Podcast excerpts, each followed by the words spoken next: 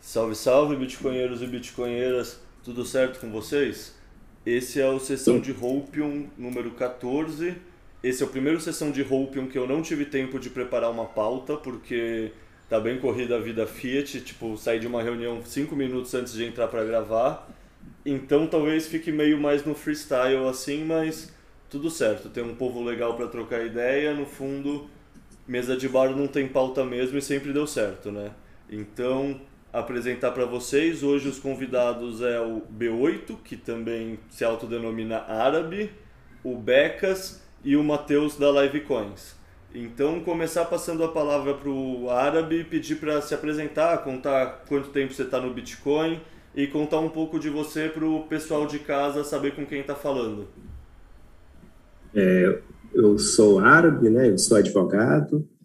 Eu tenho bastante interesse por tecnologia e privacidade, e por conta disso eu acabei conhecendo o Bitcoin em 2011, nos canais de IRC, enquanto pesquisava por criptografia GPG e esteganografia. É, eu tenho um bom conhecimento de rádio, eu sempre gostei muito de informática, de tecnologia. Eu sou aquele cara que monta o computador dos amigos, né? Sempre que um amigo pede, eu monto um computador, escolho o hardware. Eu estudo um pouco de programação, ultimamente eu tenho estudado, tentar aprender. Estou bastante interessado em Bitcoin CLI, RPC, estou aprendendo Python. Se Deus quiser, daqui a uns anos eu vou saber programar orientado a gambiarra, pelo menos. Cara, você está no é. Bitcoin desde 2011 e entendeu? Ou você teve várias indas e vindas. Como foi essa história? Porque 2011 é um número que chama atenção, assim, né? É, é mas, mas em 2011 eu não consegui comprar. A realidade é, eu, eu tentei até. Tive oferta, conversava muito nos canais de RC, mas era bem complexo. Porque para você comprar, você tinha que usar GPG, tinha um sistema de. É, como é que se diz? De de segurança para você fazer as compras. Você tinha que conhecer as pessoas e tinha que ter GPG para se comunicar. E eu não tinha, não usava bem, ainda não tinha muito, muita capacidade técnica nesse aspecto. E, e, era também bem difícil ter carteira Bitcoin. Você tinha que baixar o core, tinha, tinha essa dificuldade toda. Eu só fui conseguir fazer isso lá para 2012, 2013. Que eu conheci em 2011, mas não conseguia comprar e deixei um pouco de lado. Aí depois, 2012, 2013, eu voltei, Aí fui me inteirando mais, aí consegui já comprar um pouco. E pode, pode dizer que razoavelmente eu entendi, mas não tinha ideia de onde ia chegar. Então eu comprava, mas vendia muito Bitcoin. Eu usava Bitcoin. Eu usava muito, eu buscar tudo quanto é opção para usar, eu, eu, eu, procurava. Eu achei um servidor na Nova Zelândia que aceitava Bitcoin e era totalmente anônimo. Eu fui lá e vamos assinar esse serviço. em todo lugar que eu podia, eu usava Bitcoin. Meu e-mail é uma lista profunda de arrependimento de uso de Bitcoin. todo mundo. E você entendeu, sei lá, essa parte de reserva de valor, quero acumular esse hodler mais ou menos quando, assim? Porque na época não tinha conhecimento disso, né? Era não, um é exatamente. Até o, a, a, até o conteúdo era escasso, né? Isso, o, o, o que eu acumulei foi de 2012 até 2014, mais ou menos. Foi o valor que eu ia comprando, usando, guardando, sobrando, esquecendo numa carteira ou noutra. E esse valor ficou guardado de lá para cá, o que sobrou, né? Mais ou menos entre 2011 e 2014 eu entendi o Bitcoin, né? Mas é um, foi um processo, não foi de uma vez. Eu conheci, fui usando, fui aprendendo. Eu, nesse aspecto de, de manter a, a, a, privacidade, de ser uma moeda global, de não ter limitações, isso eu já entendi. Eu só não entendi o valor econômico, né? O quão longe iria chegar. Mas já em 2011 se falava em um milhão de dólares nos, nos, nos grupos, nos chats. Desde lá já se falava em um milhão de dólares. Ainda não chegamos lá. Bom, perfeito. Cara, que doido. 2011 e 2012. É, boto fé que a sua, seu e-mail. Eu já tenho muitos arrependimentos, imagino a sua lista de e-mails mesmo. É, triste.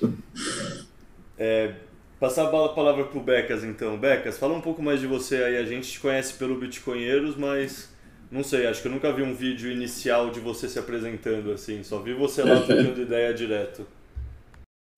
É, sou Becas, sou português, como é fácil de ver, né? É, e eu sou um pouco mais tardio. Uh, eu entrei uh, em Bitcoin só em 2017, um pouco não, muito mais, né? Comparando aí com o nosso amigo árabe. É, e, e, eu sou daqueles que eu, eu, acho que tenho visto um pouquinho uh, o pessoal 2021, 2022. Sou daqueles que são um pouco mais fundamentalistas, ou seja, eu entrei logo de cara pelo, pelos fundamentos e não pelo preço. O, o, que naquela época era raro, né? porque estava um bull run e quase todo mundo entrava por preço. Uh, na verdade, no meu caso, eu, eu sou uma pessoa que tenho muita preocupação, por um lado, com temas do género liberdade de expressão e, por outro, enfim, aqui há alguns traumas da vida empresarial. Fiquei também com receios de coisas tipo confisco e por aí fora. Então, de cara, eh, o que me aproximou do Bitcoin foi principalmente a soberania e confiscabilidade. E eu sempre brincava naquela primeira fase que se Bitcoin nunca mudasse de preço, no sentido, óbvio, um BTC é um BTC, né? mas no sentido de comprar o mesmo número de sacos de arroz, né? não comparando com fiat, mesmo que nunca mudasse de preço, para mim estava ótimo. Uh, o que eu queria era algo resistente à censura, né? Uh, e, e, pronto, eh, quem, eu tive muita sorte porque quem me introduziu ao Bitcoin foi o Alan, né? Então tive logo uma visão bastante clara, óbvio, como muita gente fiz aí vários erros. Acho que quem não fez é porque ou mentiu ou então ainda não se apercebeu. É, fiz vários erros de início, nomeadamente é, nos primeiros tempos ainda tentei ganhar dinheiro em trading, só me ferrei. Tentei também ganhar dinheiro com shitcoins, também não deu certo. É, e depois aprendi a, a ser mais tranquilo, ir fazendo hodl e pronto. Né? É isso, acho que os meus vieses continuam os mesmos. Sou um cara é, muito focado em, em, que o indivíduo tenha uh, liberdade, uh, a questão da liberdade individual a vários níveis, económica, de expressão, por aí fora. Isso mantém-se. Acho que o Bitcoin é, é uma ferramenta importantíssima na obtenção dessa liberdade a vários níveis. e digamos, estou eh, também sempre com uma perspectiva mais tipo Michael Saylor, ou seja, eh, não sou um cara assim tão confrontacional como os libertários puros e duros. Eu sou um cara que prefere deixar para mais tarde as guerras mais difíceis, enquanto ganhamos força. Né? Chamam-me de minarquista. Não, essa, última parte, essa última parte eu não entendi, não, Begas. Arquista? Minarquista. Ah, minarquista. Minarquista. Oh, são, então... é, é, os outros bitcoinheiros do grupo são mais eh, são libertários puros e duros, ou seja, anarcocapitalistas. Para eles o ideal é Estado zero, para mim o ideal é Estado pequeno, pelo menos por enquanto. Acho que a utopia de Estado zero ainda, ainda é um pouco cedo e, e então eu eu prefiro uma abordagem não tão confrontacional como a deles, né? mas é, o objetivo final é mais ou menos o mesmo, o caminho é que diverge. É isso, assim, a nível de apresentação básica. O, o Matheus, você está em mudo. Ah, tá, foi mal. Então, eu estou falando aqui no mudo.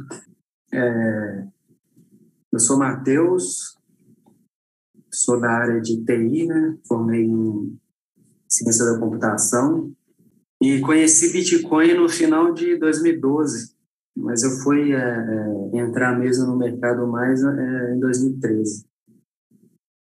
E eu entrei mais para usar também, eu nunca no início ali eu nunca via Bitcoin como uma forma de, de ficar rico, apesar de eu, de eu ler várias matérias que eu estava ficando rico e tal, eu não via dessa forma.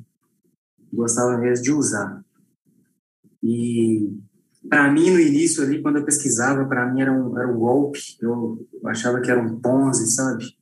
É, na época eu ficava pesquisando tudo quanto é jeito como é que era o golpe como é que isso ia acabar. Eu não via futuro no, no Bitcoin. Mas é como na época a gente baixava muita música não sei se vocês lembram nessa época tinha ali aqueles programas Imesh, Casa A e tal. O Napster tinha tinha morrido há pouco tempo Pô, lembro bem, é... cara. Isso aí foi minha infância e adolescência inteira. Pois é. Aí o que que acontece? Eu vivia baixando música no Napster, cara. esperava final de semana para baixar música. E aí saiu do ar, fiquei mó triste, aí começou a vir os, aqueles programinha P2P, sabe? Aqueles programinha iMesh, Casar, não sei se você lembra disso. E quando eu comecei a ler sobre Bitcoin e ver que, que ele funcionava pelo mesmo conceito ali, de, de ponto a ponto, que ninguém poderia banir ou confiscar e tal, aí que eu, que eu interessei pela coisa e, e fiz que nem o, o árabe aí fez. Eu tinha outros sites, né, de, sei lá, tinha site de vender toque polifônico para celular. E eu tinha servidor que eu pagava em Bitcoin. E no início ali eu usava, eu coloquei, eu colocava centenas de computadores para minerar Bitcoin, cara. Computador, não vou falar de onde, mas de um serviço que eu trabalhava aí. Colocava todos colocava todos os computadores para minerar Bitcoin. Aí chegou uma hora que não, não valia mais a pena, sabe? Você via assim que por dia estava dando centavos. Hoje valeria a pena, mas na época você olhava assim, não, não valia a pena. Aí comecei a minerar Litecoin, cara. Coloquei todos os computadores lá para minerar Litecoin e ficava trocando por, por Bitcoin. Mas é, eu nunca peguei. O pessoal não sentia, Oi? sei lá, o sistema operacional ficando pesado, ninguém nem percebia isso aí? Ah, percebia, cara. O nego reclamava direto que tá. O nego reclamava direto que o computador tava lento, eu ia lá e arrumava. Não, peraí, que eu vou arrumar para você. Sou foda. Tipo assim. Ah, o pessoal não Mas... sabia que tava minerando, só sabia que tava lento. Sabia que tava lento, mas aí depois eu vi, putz, cara, isso aqui eu não posso fazer não, tem que parar de fazer isso. Eu parei, mas eu deixei fazendo de noite, de madrugada, sacou? Mas era muito computador, cara, mas assim, mesmo sendo muito computador e tal, é computador doméstico, né, não dá luz, não dava luz isso aí. Hoje em dia, se eu tivesse guardado tudo aquilo, é, seria bem legal, mas não guardei. Como eu te falei, eu não via Bitcoin, assim, pelo ponto de vista de ficar rico algum dia e tal, eu sempre minerava lá e usava, sacou? Gastava. É, para mim, na época, não fazia sentido guardar. Aí foi em 2017, quando teve aquela alta ali, que eu resolvi vender o que eu tinha. E depois, eu, eu, depois que eu vendi, o negócio não parou de subir mais. E eu falei assim, cara, por que, que eu fui vender isso? Né? Eu acho que eu vendi ali nos acho que foi 8 mil dólares, um negócio assim. E, sei lá, em menos de um mês eu já estava quase 20 mil dólares. E eu pensei assim, putz, para que, que eu fui vender isso? E aí eu fui dedicar mais tempo a poder entender melhor por que que... Entender melhor o Bitcoin, os fundamentos mesmo. E aí eu tomei uma decisão que nunca mais, tipo assim, cara, nunca mais eu vendo isso aqui.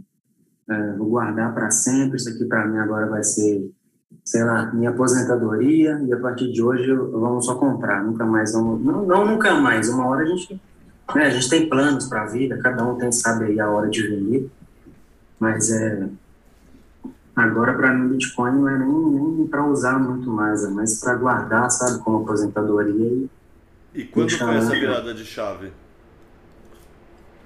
Cara, foi em 2017, depois que eu vendi, passou um tempo, é, continuou subindo, aí eu vi que, cara, por que, que eu estou vendendo isso agora? Tô gastando, sacou? Um ativo aqui que está só valorizando.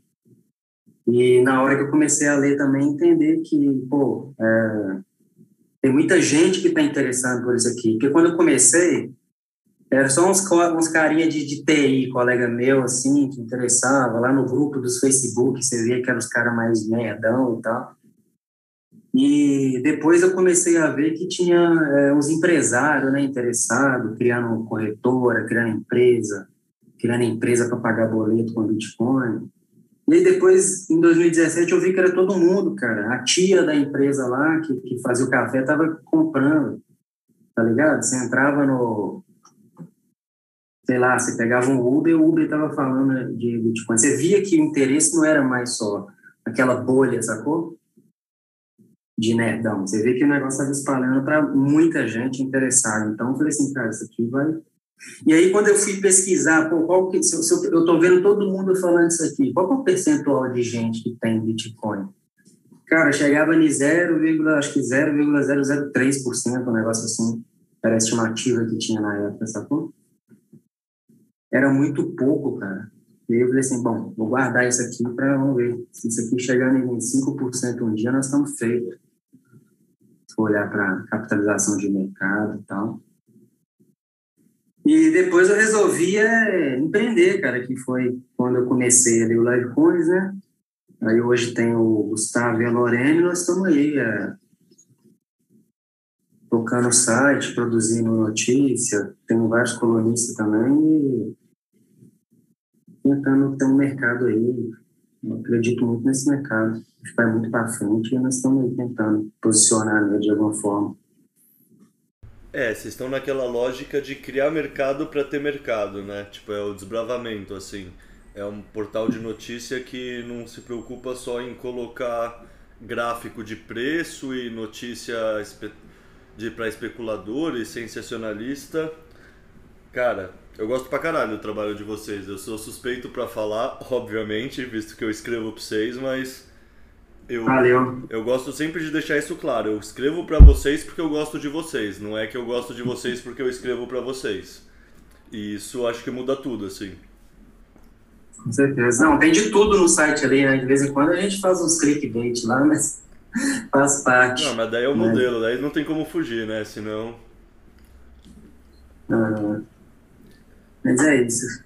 Bom, deixa eu pular para o próximo bloco, então, aproveitando que temos dois bitcoinheiros aqui, quer dizer, não sei se três, talvez o árabe também, mas que com certeza acompanham o dia a dia. Essa semana tiveram duas notícias que foram, sei lá, na minha interpretação maiores, assim, que foi a da Exxon, que está começando a minerar Bitcoin com energia deles, ou seja, eles não vão só produzir petróleo, mas usar flare gas para vender Bitcoin, para minerar Bitcoin, aliás o que é uma coisa que sempre era falado, mas assim, ver acontecendo é diferente do que só ouvir a hipótese dentro de. Não sei, dentro da nossa bolha tem várias hipóteses que parecem fazer sentido, mas quem olha de fora acha que é meio coisa de maluco. Que nem vocês comentaram que no fórum tinha o pessoal já falando que ia valer um milhão quando ainda tava, sei lá, dezenas de dólares ou centenas de dólares. Tipo, tem sempre Nada. essa capacidade de olhar para frente mas é da hora ver concretizando também. Vocês... Era 2, era dois, 3 dólares e já se falava em um milhão de dólares. Olha só, então. E o pessoal já falava essa questão de as maiores é, petroleiras do mundo vão minerar Bitcoin também? Isso aí já era falado nessa época? Não, não, isso eles não falavam, não. É, cara, isso é um... Vocês têm uma opinião sobre isso? Eu sempre fico pensando se será que toda a revolução energética acabou sendo uma derivada de segunda ordem não tão esperada, mas que bom que aconteceu, ou se estava já na lógica do pessoal do Satoshi ou do Satoshi, se for mais de um, mas sei lá, o pessoal bolando o protocolo já tinha essa visão que o Proof of Work ia causar uma revolução energética 15, 20 anos depois. Essa é uma discussão que eu vejo menos na, na bolha do Bitcoin do que a discussão do Estado e do libertarianismo, assim. Como vocês veem isso? É, é, repare, se você vir as discussões originais nos fóruns em que o Satoshi ainda participava, ninguém falava disso. Acho muito rebuscado eh, e tentar e pegar aí alguma sacada da revolução energética nessa, nessa origem, não sei, não quero parecer demasiado cético, mas acho que os caras não estavam nem aí, né?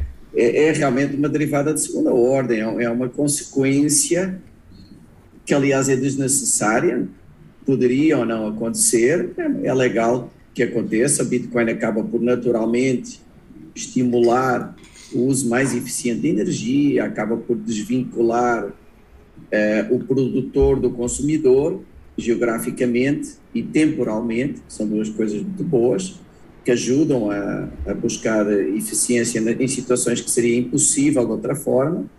Isso é legal, mas é completamente, a meu ver, é completamente coincidência, não, sem ser, sem que seja nada de, de planejado. Ah, e já agora só um comentário rápido, não sei se vocês lembram quando o Ray é, da Arthur Mining veio ao Bitcoinheiros, a Saudi Aramco, uma das maiores empresas do mundo, se aí é a primeira ou a segunda maior empresa do mundo, fez um comunicado oficial no site deles a desmentir o que ele disse no nosso episódio.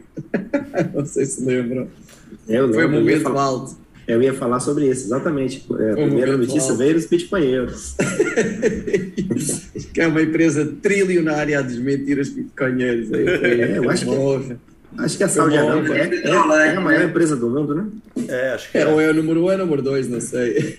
Mas assim, Mas aquilo foi trollagem suas, né, Betas? Ei? Ali foi trollagem, né? não, é só uma questão de Eu acho que tempo, era um- assim. Eles vão minerar em algum momento, é só que não agora eles ainda não entenderam isso. Isso é conse- consequência da teoria dos jogos, né? essa evolução, esse interesse pela mineração, é, todos vão acabar ajudando o Bitcoin. É um dese- o desenho do Bitcoin é muito incrível. É, eu isso acho- aí é consequência.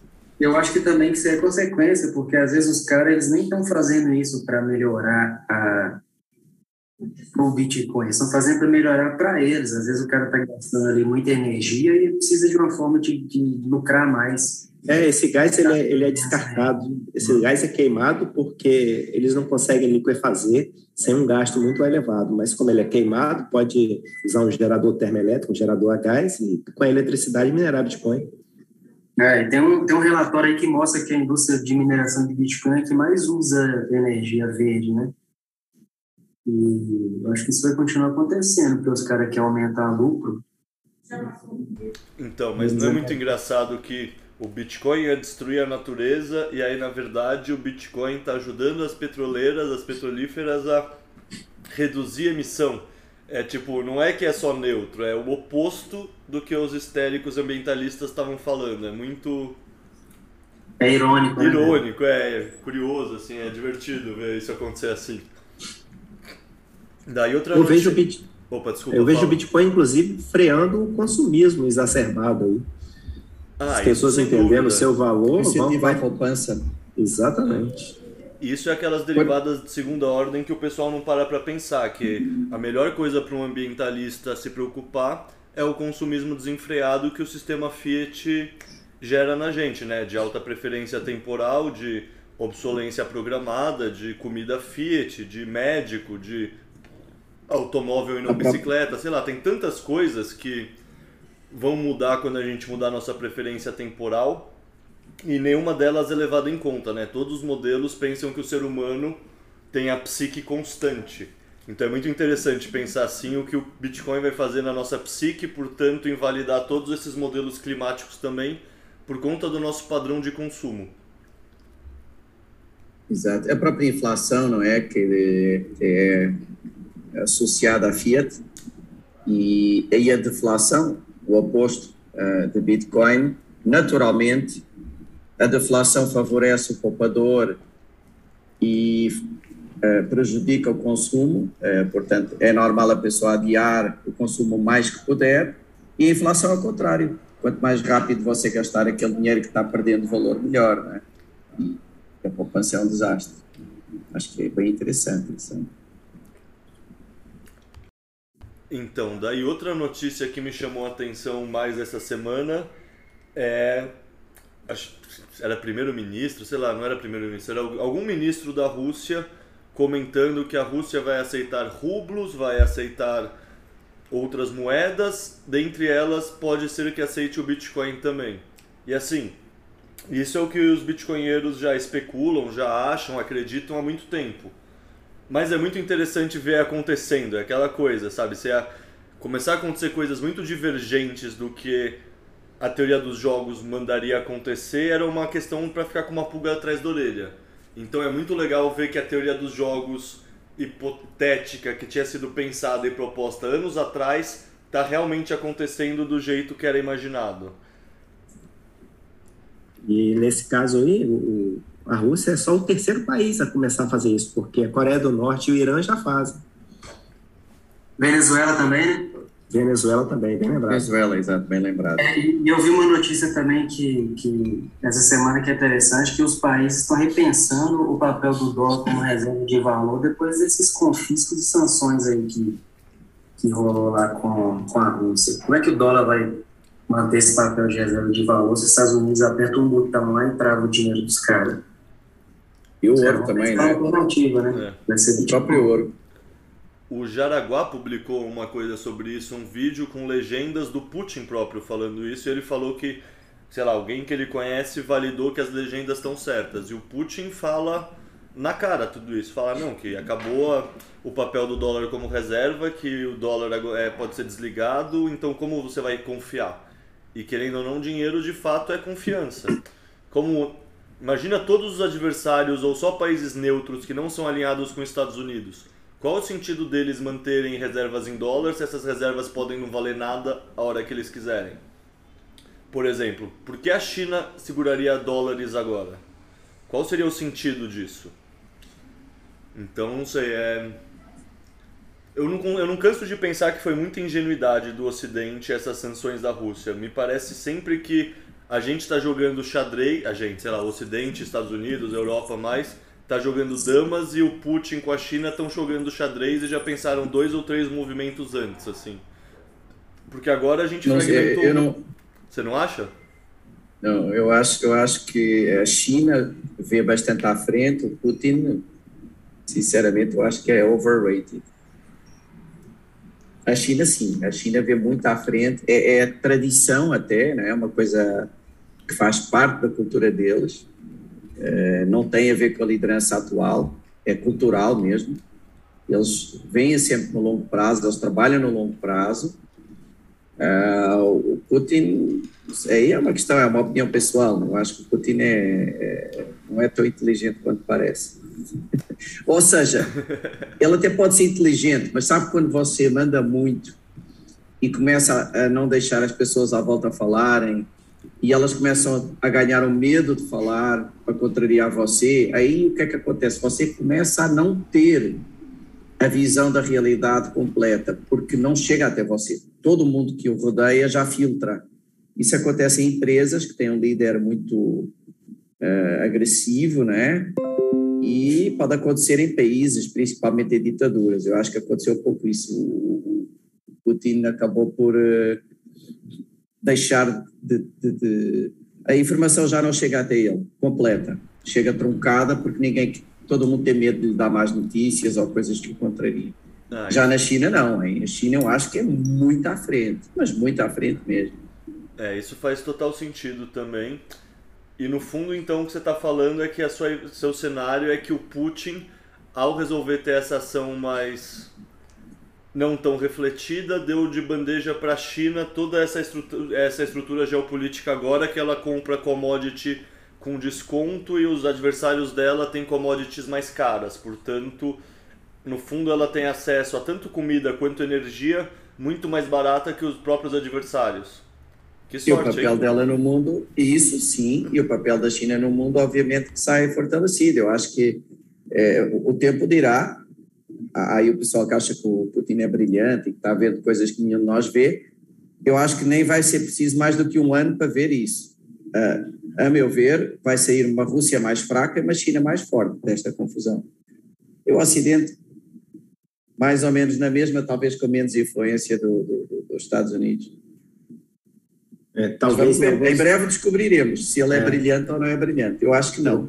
Eu concordo com o Becas. Eu acho que se esse passo foi muito, muito além do que deveria, talvez em alguns anos a gente veja ex-repúblicas russas, do jeito que hoje há ex-repúblicas soviéticas. Sabe-se lá as consequências que, vai acontecer, que vão acontecer lá na Rússia por conta de, desse bloqueio econômico brutal aí que está tendo. Vocês acham que não era tão esperado assim? Você acha que ele tinha calculado, sei lá, vou fazer reservas em ouro, fazer outras reservas, mas no fundo minhas reservas não vão ser tocadas, não vai ter uma sanção e vão cancelar a gente do sistema. É, é difícil, é assim, é difícil ter certezas, não é? Mas repare, nós temos a história do lado desta narrativa, que é ele já fez isto quatro vezes, não é? Ou qualquer coisa à volta disso. E, das, e nenhuma dessas vezes, tirando esta última, teve repercussões assim, nem nada, nem, nem perto. É? Ele teve intervenção na Geórgia, uh, teve na Bielorrússia, anexou a Crimeia, ele anexou a Crimeia sem pagar nada por isso, nem militarmente, nem politicamente, nem economicamente. Então, é normal acharmos que dentro da cabeça dele, ele achava que, era, que a quarta ia ser igual às outras três, não acho que haja aí assim nada de... Só que ele exagerou na dose, em vez de anexar um bocadinho, decidiu entrar pelo país adentro, o país de 44 milhões de pessoas, eh, se ele tivesse anexado aquelas províncias rebeldes, acho que tinha sido tipo Crimeia, tinha sido um passeio, né? Eu acho, sim, que ele não anteviu a brutalidade de sanções e resposta e isolamento político que teve, inclusive até a própria resposta militar. Eu acho que alegar que ele previa tudo isso e que era um gênio e que está a pensar numa coisa que nenhum de nós está vendo, não sei, acho um pouco esticado, mas. Eu também não acredito. Isso parece uma coisa planejada há muito tempo, né? Será a promessa que ele fez para há 20 anos atrás.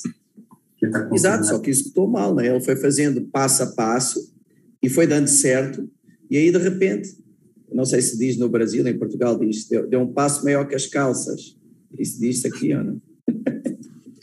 ele deu um passo maior que as calças, ele foi dando passos eh, eh, que funcionaram e agora deu um passo grande mais e se ferrou. É, o erro de cálculo dele foi acreditar que na Ucrânia o pessoal ia topar essa invasão e não ia resistir tanto e que os Zelensky queria fugir, né? Tipo... Como na Crimeia, né? Na Crimeia eles, eles não ofereceram resistência nenhuma. É. Ele achou que ia ser igual, mas, mas, é, é, mas é assim, eu volto à minha questão, tá? Ainda ontem vi um artigo sobre isso. Os russos não sabiam que os ucranianos não os iam receber de braços abertos, certeza que a estrutura sabia. É, isto foi uma entrevista de um cara ex- FSB, né, que chegou a ser KGB mesmo, e ele disse: Eu não acredito que a infra cá embaixo não soubesse que iria haver uma resistência. Podem ter medo de ter dito ao Putin ou terem dito e ele ter ignorado, mas, mas certeza que o pessoal sabia. Eu, eu já falei em, em alguns fóruns e, e, repito aqui: eu fui, eu fui a, a Kiev em 2015, um ano depois da anexação da Crimeia. Bom, Óbvio que nas províncias mais a leste, até dou de barato que haja muitos pró-russos. Na capital, você pode ter certeza que 99% é anti-Rússia. Depois, antes da anexação da Crimeia, não sei, tá? Mas depois, eu tive lá um ano mais tarde, né? dúvida zero, porque eu fui com o russo, que era russo imperialista, né? Um cara da, imperialista mesmo, ou seja, da altura dos czares. A família dele foi expulsa da Rússia quando os, os soviéticos tomaram conta.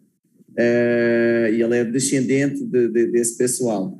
Ele perguntava a todo mundo se eles eram a favor da Rússia, a todo mundo que nós víamos. Então, sei lá, eu tive assim uma amostra de 100 pessoas diferentes. E foram 100 respostas contra a Rússia, hein? e ele falava em russo e eles respondiam ucraniano, que eles todos falam russo, né? Mas não, falavam, não, não, não respondiam russo ao cara. Então, é, impossível que a inteligência russa não soubesse que eles não iam ser bem recebidos, que não ia ser uma Crimeia.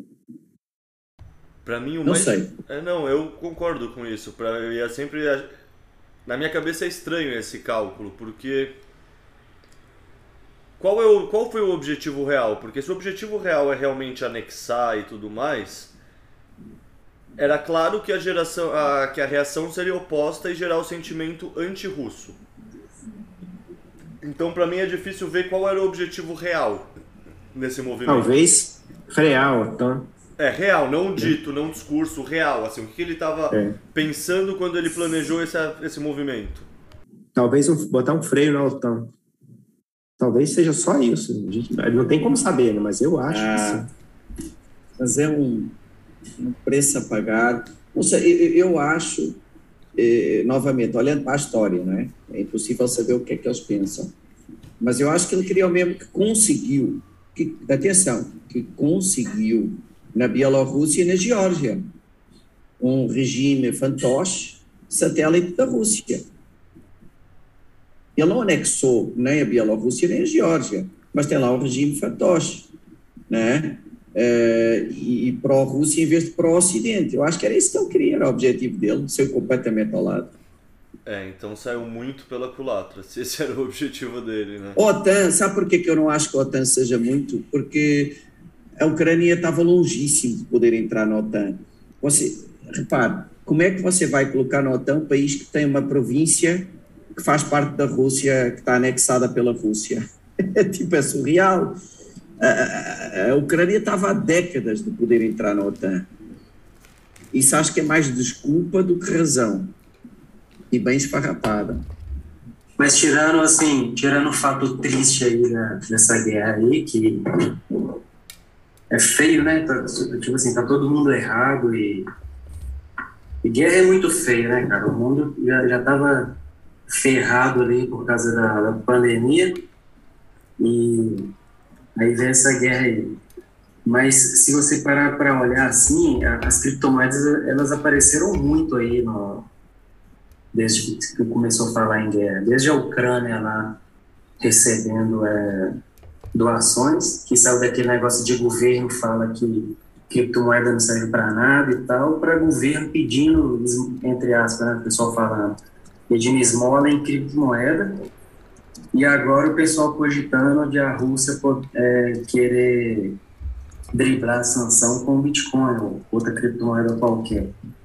E eu vi uma matéria interessante esses dias, que talvez até é, um pouco na teoria do, dos jogos, que um militar americano aí, o cara secretário de defesa lá, falou assim que os Estados Unidos deveria comprar é, Bitcoin para poder mitigar o risco de outros países tentarem se afastar do dólar, sabe?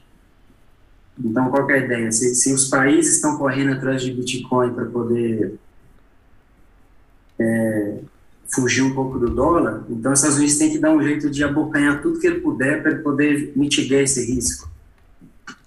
E achei interessante isso aí, cara. Algumas vezes eu já pensei a respeito da possibilidade de algum país tentar lastrear a sua moeda em Bitcoin, para ela ter uma sobrevida. Né? Às vezes eu penso. Padrão ouro. Aí vai ser, padrão ouro, né? vai ser muito foda, hein? Que é o que estão fazendo agora, né? Não é um país, não é uma moeda nacional, mas tem uma shitcoin se lastreando um pouco do Bitcoin, né?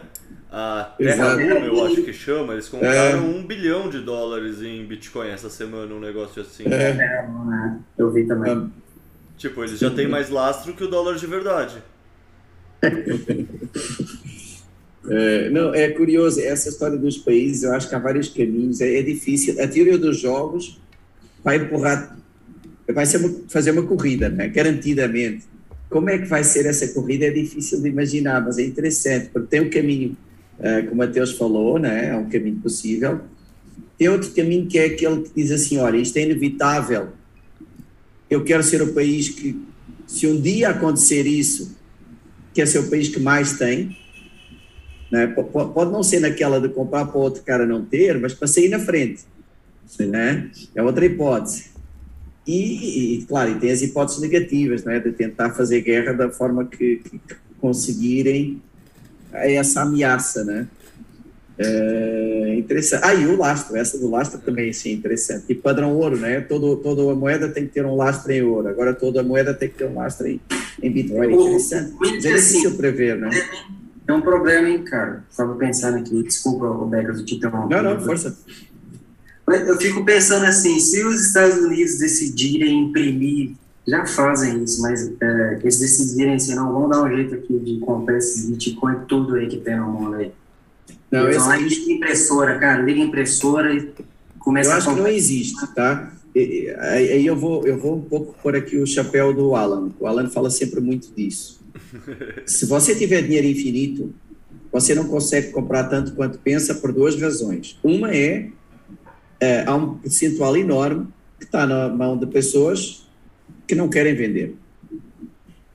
Portanto, a, o, o free float, entre aspas, o free float do Bitcoin, não é tudo isso. Então, mesmo o cara mais poderoso, com capacidade de impressão de dinheiro, não consegue tanto assim. E a segunda, claro, aumentando muito a demanda, o preço dispara. Então, o cara. E essa impressão não, é, não pode ser infinita, porque o dinheiro vai sempre caindo à mesma proporção, né? Então, a, a, a pressão da oferta e da procura que dispara o preço, junto com haver um bando de hodlers que não quer vender, eu acho que dá ali uma segurada, não é tão grave quanto parece. Não, é, é, tem, muita, tem muita gente que guarda Bitcoin e que seus Bitcoins na cabeça dele já valem 25, 50 milhões de dólares, exatamente o que o Becas falou, exatamente. eles estão fora do mercado, eles não vão ser vendidos e oferta e demanda, se você é muito. colocar muito dinheiro, o Bitcoin vai subir demais, e vai chamar atenção demais. Talvez nunca mais volte. Talvez aí as pessoas às vezes ficam esperando muito para entrar no Bitcoin, apesar de estar cedo, pode em pouco tempo disparar o preço para um valor absurdo, dependendo do, do, do, do que algum país desses resolver fazer, né? Teoria dos jogos, está aí em curso. Não perca tempo. É, e paradoxalmente, né, quanto mais o preço sobe, mais os bitcoinheiros não vão precisar vender seus bitcoins, eles vão vender cada vez menos satoshis para pagar qualquer coisa. Então o preço subir também significa que menos bitcoin tende a entrar no mercado desses bitcoinheiros de mão forte, né? Obviamente tem os traders, tem as outras pessoas, mas essa oferta que está absorvida pelo pessoal que é hodler, tipo, o preço subir faz a gente vender menos, né? Não mais. Então eu concordo que vai ter uma dinâmica muito interessante o dia que o primeiro país que tem uma impressora potente resolver comprar Bitcoin sem freios. No fundo é isso, é o, é o slowly then suddenly, é uma loucura. né? Esse ponto de inflexão para o suddenly é isso, é a primeira ficha num... Porque beleza, caiu a ficha em El Salvador, mas El Salvador nem tem a própria impressora. Qualquer outro é. país que tenha uma impressora, tenha um tamanho maior, quando cair a ficha para eles, eles podem sim escolher desvalorizar a própria moeda, imprimindo infinitamente e usar todo esse dinheiro enquanto ainda é possível para ir convertendo. E aí é, mas é, é uma loucura, hein? Porque é uma corrida ingrata, né? Eles vão destruir a, no fim disso o que é que vai acontecer? Vão destruir a moeda e vão comprar muito menos do que acharam que eu fosse. É porque o, o cenário que a gente está falando é o seguinte: vamos supor que o governo decide fazer isso aí. Ele vai imprimir lá dinheiro infinito e vai fazer o Bitcoin chegar, sei lá, vamos colocar uma situação hipotética aqui, vai fazer o Bitcoin chegar a um milhão. E tem um tanto de gente que só vende a um milhão, um exemplo. Não estou falando os, os maximalistas nem nada, estou falando o pessoal comum ali, os, é o investidor comum, esse cara que comprou e está esperando valorizar. Só que o governo ele também consegue imprimir esse um milhão para comprar desse cara, entende? Então eu acho que um bocado o governo consegue abocanhar. É lógico que tem um percentual ali de, de holders, né? De maximalista e tal, mas o percentual de investidor é, comum ele é muito maior de quem está é, é, disposto a abrir mão e vender mão do Bitcoin. Tanto é que se você for pegar gráfico hoje, a galera toda está lá usando corretora, não usa hard wallet e tal. Você vê que o pessoal é mais tem um conhecimento básico da coisa, né? Não conhece ali os fundamentos. Mas nessa hipótese, o Bitcoin trocaria de mãos e nessa nessa nessa linha de pensamento, o governo que está comprando já teria entendido, né? Por isso está comprando e ao comprar ele não venderia mais.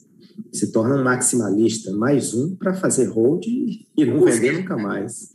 O governo o governo, e é aquele cara que trocou um Bitcoin por um milhão de shitcoin, é, esse cara não se salva, né?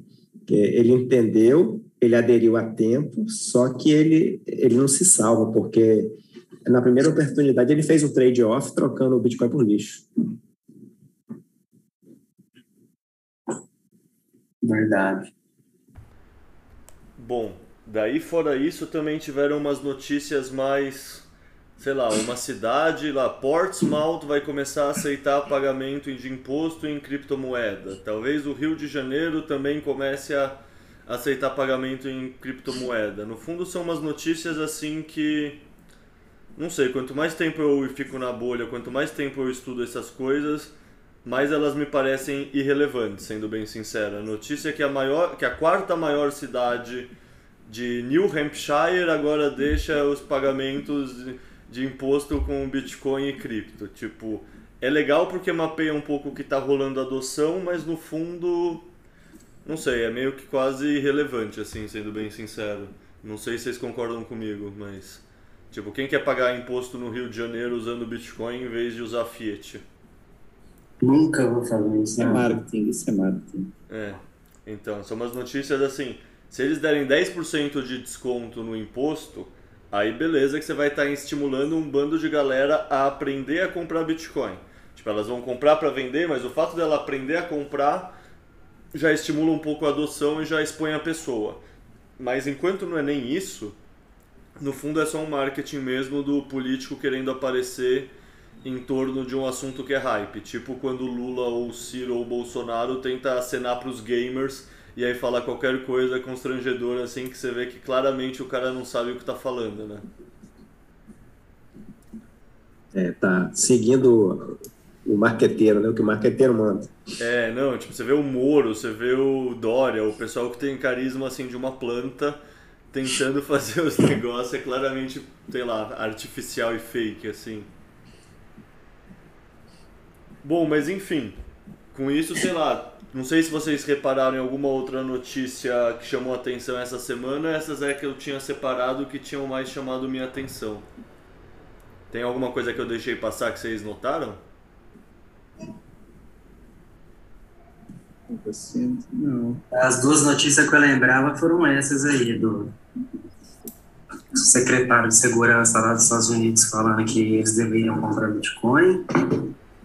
É, essa da Rússia também, que eles estão querendo vender petróleo e gás por, por Bitcoin, essas duas eu lembrava também. É, eu só tinha visto essa primeira, essa da Rússia, Diego, segunda. Então, houve aqui uma, não sei se foi exatamente nos últimos sete dias ou se foi em dez dias, então não vamos pôr assim um intervalo muito fechado, mas houve um debate é, na, no Banco Central Europeu e depois houve um mais ou menos parecido no Congresso americano, é, em que é curioso, o que, o, que, o que era o debate? O debate é, há sempre umas ferramentas de ataque, assim, umas linhas de ataque, uh, narrativas, desculpem, de ataque a Bitcoin, que são mais ou menos uh, cíclicas, não é? A questão do, do, consumo de energia, não sei o quê, e uma que é cíclica é a de que é usado para uh, atividades ilícitas, né, que facilita lavagem de dinheiro e não sei o quê.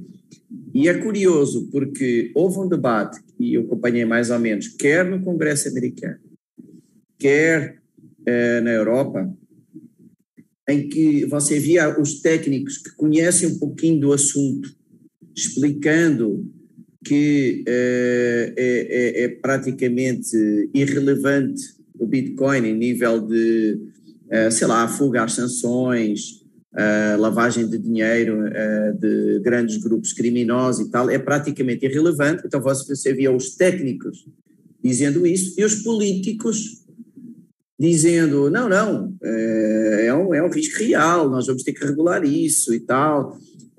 isso até gerou um bate-boca engraçado com o cara da Chain Analysis no Congresso, e na Europa não lembro exatamente quem eram os interlocutores, mas eu acho que era aquela Lagarde e, e, a, e a Úrsula e tal, é, e também pessoal mais com conhecimentos mais técnicos dizendo exatamente o oposto, tipo a liquidez é, de Bitcoin é, hoje né, é totalmente insuficiente, sei lá, por exemplo, para um oligarca conseguir salvar o seu património e tal. É, mas é engraçado, ou seja, os, os, políticos, mais uma vez, não é? para eles é irrelevante a realidade, o que os técnicos dizem, eles só querem uma validação, é, e se o técnico diz a coisa errada, eles não ligam. O que eles querem é uma desculpa uh, para uh, implementar uh, medidas que tornem mais difícil para o cidadão comum comprar, vender Bitcoin, manter Bitcoin sem ser confiscado e por aí fora, né? Então, tá, esta narrativa passa a, está a aumentar bastante. Né? Primeiro era o terrorismo e agora é as sanções, é, é a bola da vez, né? que é a desculpa da vez uh, para tentar pôr uma série de medidas pesadas em cima do que já existe. Não sei se acompanharam algum desses dois debates. O dos Estados Unidos chegou a ser meio cómico, né?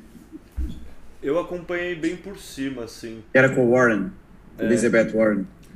É, então, eu confesso que nesse tipo de debate eu acompanho muito mais o resultado final do que o dia a dia, sabe? Como tá avançando. Mas, não sei, é por exemplo, que nem aconteceu na Europa também semana passada, deles resolverem não banir prova de trabalho. No fundo, me surpreende uhum. até que. Não sei, para mim seria de esperar que eles atacariam mais ou que teria mais adesão ao ataque. Então, o próprio Parlamento ah, Europeu rejeitar a tentativa de banimento do prova de trabalho foi uma coisa que me surpreendeu positivamente, vamos falar assim. É. Mostra que o poder dessas pessoas do lobby contra é mais limitado do que a gente dá crédito, assim. É, eu, eu, aí, eu diria o seguinte, eu, eu acho que há genuinamente, quer nos Estados Unidos, quer na Europa, uh, um grupo de políticos que prefere deixar evoluir a inovação. Isso, no, no, nos debates vê-se isso, ou seja, nem todo mundo está é, é, tá ali no contra. Dá para ver isso nos debates. Né? E na Europa há mais um extra que não existe nos Estados Unidos. Nos Estados Unidos eu vi, por exemplo, pessoal do, da, uh, não foi do SEC, Ixi, agora não lembro, houve outro órgão regulatório que disse nós devemos aos nossos filhos não castrar a inovação. Agora não lembro é, mas não foi SEC, foi outro. É, na Europa há uma coisa também interessante, que é há uma bancada que é hoje em dia a terceira maior bancada do Parlamento Europeu, que é a bancada liberal, a Aliança Liberal. A Aliança Liberal, para vocês terem uma ideia, talvez não sigam isso, é, tem vários partidos que variam de liberal a libertário, não é? estão ali no, no espectro, e tem alguns partidos que são os partidos piratas. Não sei se já ouviram falar dos partidos piratas da União Europeia. São partidos que são contra o copyright. Então, são caras ali puros e duros que estão dentro do sistema. É uma coisa interessante. Isso nos Estados Unidos não tem, né? É, e isto aqui, essa análise do Proof of Work foi dentro da comissão, tá? Não foi a plenário, mas tipicamente isso no, no, no, no médio prazo não deve subir a plenário, deve ficar pela pela decisão que foi tomada na, na comissão técnica, não sei quantos é que eram, para uns 20 ou qualquer coisa assim, que estavam lá na comissão, e para já, pelo menos, isso foi posto de parte. Então, há sim, não há uma unanimidade. Dentro dos políticos, há vários que não querem atacar, né? Acho que são mais os governos, talvez. Aqui é, estamos falando de parlamentares, é um pouco diferente. Talvez seja a tentativa de manter esse dirigismo estatal, né? Que o Estado dirige tudo, manda tudo, controla tudo. E com o Bitcoin ele vai perder muito do controle. Ele vai diminuir, vai che vamos chegar ao minarquismo à força. Exato. Exatamente. É, mas eu não sei se eles já acham que já estão vendo isso. Ah, alguns sim. Sempre tem gente muito esperta nesses lugares. Isso aí eu não duvide. Talvez não todo mundo, mas muita gente talvez, inteligente. Mas talvez não a maioria. O que, que acham?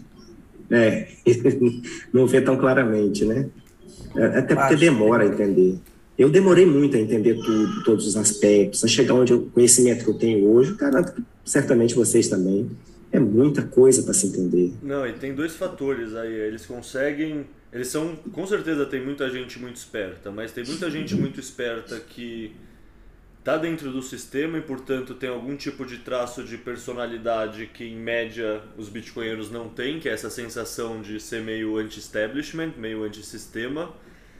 E, querendo ou não, é muito difícil ter tempo para estudar o Bitcoin, né? No fundo, ele lê de, rapidinho, assim, duas horas uma semana, duas horas outra, o que, que a pessoa vai realmente entender? Isso é verdade. Você demanda muito, muito tempo para você entender isso. Aí é, eu dediquei muito tempo. O Elon Musk, assim, sinceramente, todo acontecimento Elon Musk ano passado, para mim foi muito esclarecedor nesse sentido, que não importa o QI da pessoa, a pessoa pode ser genial em algumas coisas, se ela não tiver o hora bunda dela, se ela não sentar e se dedicar por conta e ter a prova de trabalho dela, não adianta. Tem muitas derivadas, tem muitas coisas que se encaixam de maneiras diferentes que são todas não óbvias. Então você só tentar ler rapidinho e achar que você entendeu, que é o que geralmente esses parlamentares e os assessores fazem, porque eles têm que lidar com todos os assuntos que estão acontecendo ao mesmo tempo no mundo, é difícil você tirar.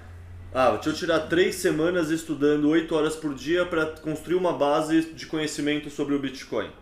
Sabe, qual político, qual assessor de político vai ter tempo para fazer isso? Mesmo é, sendo talvez inteligente. O, e, e, talvez o Michael Saylor só tenha feito isso porque a pandemia deu tempo a ele. Né? Tudo parou, ele teve, pode tirar tempo para estudar o Bitcoin. Michael Saylor estudou o Bitcoin, cara. Aquele ali foi a fundo, hein? E ele é, tinha uma dor muito real, né? Ele tinha que preservar meio bilhão de dólares que ele juntou por 15 anos, 10 anos, 20 anos, sei lá, e que ele entendeu que ia perder metade do valor em um ano ou em dois anos, assim, é um problema é. que não sei, é um grande motivador, assim, tipo, ele fala na entrevista que ele, uma das podcasts que eu mais gosto que eu escutei dele, que é ele com o Preston Pish, ele fala que a função principal de um CEO é pensar na empresa estrategicamente para onde ela quer ir, mas também é proteger o patrimônio da empresa e investir ele de uma maneira correta. Então, assim, o retorno dele em gerir a empresa no dia a dia é muito menor do que preservar todo o tesouro da empresa. Então, assim, ele conseguiu justificar para ele e para todo mundo porque para a empresa a melhor coisa possível era ele ficar um mês só estudando Bitcoin, assim.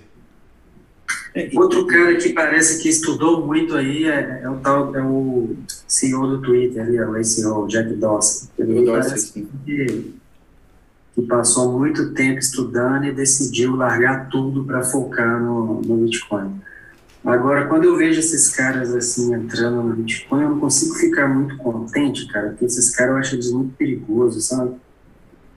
É, eu acho que depende. Caras por exemplo, tem aquele indiano que eu esqueci o nome, que é investidor, acho que ele foi investidor do Facebook também, não é o Naval, é um outro, que é um cara que foi investidor no início do Bitcoin, só que aí ele dá vários depoimentos que você vê que ele entende médio, meio que ele tá aí no bolo com os VCs, meio que ele não tem um alinhamento ético tão grande, e daí eu acho perigoso e problemático mesmo. Mas ao mesmo Não, eu acho que tem um lado positivo e o um negativo. Sim. Então, mas uns caras, sei lá, tipo o Jack Dorsey, o Michael Saylor, para mim realmente parece que eles vestiram a camisa ideológica, sabe? Num, tipo, muito mais o Bitcoin transformou eles do que eles estão com uma agenda para usar o Bitcoin o próprio, sabe? Tipo, e assim, é difícil acreditar que você consegue ler uma pessoa dessas mas o Jack Dorsey e o Michael Saylor me passam a mesma impressão daquele Ross Stevens, por exemplo, da Nightig, mas que não é a mesma impressão que aquele Scaramucci me passa, por exemplo, ou aquele Mike Novogratz, sei lá, sabe? Tem pessoas que você vê que absorveram Manipula. partes diferentes da tese, eu diria. É igual, é igual o, Elon Musk, como diz o Ciro Gomes. Aquilo ali é um cara que o que ele puder fazer para manipular e ganhar dinheiro, ele faz. Né? É, mas eu não colocaria ele na mesma categoria do Sailor, hein? Não. nem não, entendimento. Não, ele é ruim, eu não gosto dele. É, nem entendimento, nem. É, é, o, o Sailor, só comentando um pouquinho, é, era uma situação quase única, porque é uma empresa que tinha um, uns testes de dinheiro muito maior do que o normal face a, a, ao faturamento, não é? Portanto, o rácio reservas-faturamento era, era brutal e, e, além disso, foi uma das primeiras pessoas no mundo a entender a escassez digital, estava, estava no outro dia falando disso, que é, é, ele era o cara que comprava os domínios .com e não sei quê, porque sabia que isso era uma coisa escassa e queria valorizar. Isto em, há 20 e tal anos atrás né? Então imagina, é um cara que tem uma cabeça já muito diferente logo à partida. O Musk é um cara muito inteligente, mas, mas meio maluco, é, tem uma agenda pessoal sempre à frente de tudo o resto, é, é, um, é uma personalidade muito, muito diferente. Eu tenho, é, é, um, é daqueles aliados que me dá medo. O Musk, sim, muito mais do que o Sailor. É, pode medo, causar mesmo. mais um estrago do que ajudar. É, eu preferia que ele estivesse fora quietinho do que se ele está tá focado em ir a Marte, certamente vai ter muito problema antes de poder atrapalhar. Sobre o Sailor, então, que a gente estava falando aqui, o que, que vocês acham do pessoal que fala que o Sailor, na verdade, é uma das formas que os Estados Unidos está fazendo de, de acumular a reserva deles de Bitcoin? Porque as reservas do Sailor, que eu saiba, são custódia da Coinbase. E assim, a empresa da MicroStrategy, ele sempre foi do exército. Ele, tipo, a empresa que eu saiba a sede é em Washington, perto de todos os órgãos governamentais e tudo mais. E a MicroStrategy sim trabalha com o governo em vários dos projetos. Sei lá, ela é contratada pelo governo em vários dos projetos dela. Então, será que assim, o Sailor é inteligente, todo, é, toda essa parte é verdade, mas ele pode ser capturado no futuro? Isso é uma coisa que. É aquela história que minha avó falava, sabe? Que de boas intenções o inferno tá cheio. E talvez tudo que ele esteja fazendo seja correto e dê certo, mas e assim, eu gosto dele pra caralho. Ele que me mostrou o valor do Bitcoin, assim, sabe? Vendo o podcast dele, palestra dele, que eu tive várias epifanias seguidas e realmente entendi. Mas é uma situação que eu não duvido que daqui a 10 anos se desenvolva de uma maneira que não seria o que a gente julgaria como ideal, vamos colocar assim. Eu acho que o Sailor ele é tão perigoso quanto o CEO da, da Binance, cara. Porque é um cara bacana, inteligente, igual você falou, e a gente está sempre aprendendo com ele, porque é um cara que fala muito bem e consegue repassar o que ele aprende de uma forma muito, muito didática, né? Vamos dizer assim. Você vê as entrevistas dele, ele, ele explica as coisas para o jornalista lá, o jornalista fica assim, ó, parece que ilumina a cabeça da galera. Mas, é, apesar disso, eu acho que são caras perigosos, que eles estão na mão do governo aí. Se você pegar a postura da Binance há, sei lá, dois, três anos atrás, eles falavam que eram descentralizados, o governo vinha em cima, eles mudavam a sede de lugar, é, falavam que não ia, não ia respeitar a regulação, porque o mercado é descentralizado, não sei o quê. Hoje em dia, não. Hoje em dia, eles promovem a regulação, Uhum. É, fala da regulação como se fosse um direito do usuário, sei lá, a Binance soltou recentemente um, um texto lá, falando assim, os 10 direitos do usuário. Aí, entre os 10 direitos lá, tem o direito de fazer KIC, tipo assim, direito, isso não é direito, é obrigação. né? E hoje a Binance está muito andando de, mão da, de mãos tá, dadas tá. com o governo para poder enfiar a regulação na nossa goela, né? Para tá. poder eu, pelo que percebo da Binance, deve ter sido orientação jurídica, né? Ele seguia as próprias ideias, ele, e depois ele acho que teve alguém deve ter pressionado ele fortemente, até ameaçado às vezes de prisão, porque contribui com lavagem de dinheiro eventualmente. E aí ele teve que procurar socorro jurídico e foi orientado a fazer isso, porque é centralizado, né? Ele é um ponto fraco. Pois é. Ou ele faz isso ou ele pode sofrer mesmo. Verdade, então. E, e, esses caras sabem que isso aí vai contra os princípios do, do Bitcoin, das criptomoedas. Eles estão promovendo umas coisas que eles mesmos sabem que não, não é verdade. Sim. É, eles sabem que está errado, sabe? É, com certeza. Mas eles estão visando o lucro, eles estão visando a, a, sobrevivência da empresa dele, então ele também não está errado. Tem público para aquilo. Mas garanto que pessoalmente ele guarda os próprios bitcoins com certeza, tá numa rádio wallet e é. tal. Agora, tem umas pessoas no mercado que são honestas. Você pega ali o CEO da Kraken esses dias falou, ó, oh, gente, tira ah, seus da minha corretora. Isso aí é uma postura que eu acho massa, entendeu?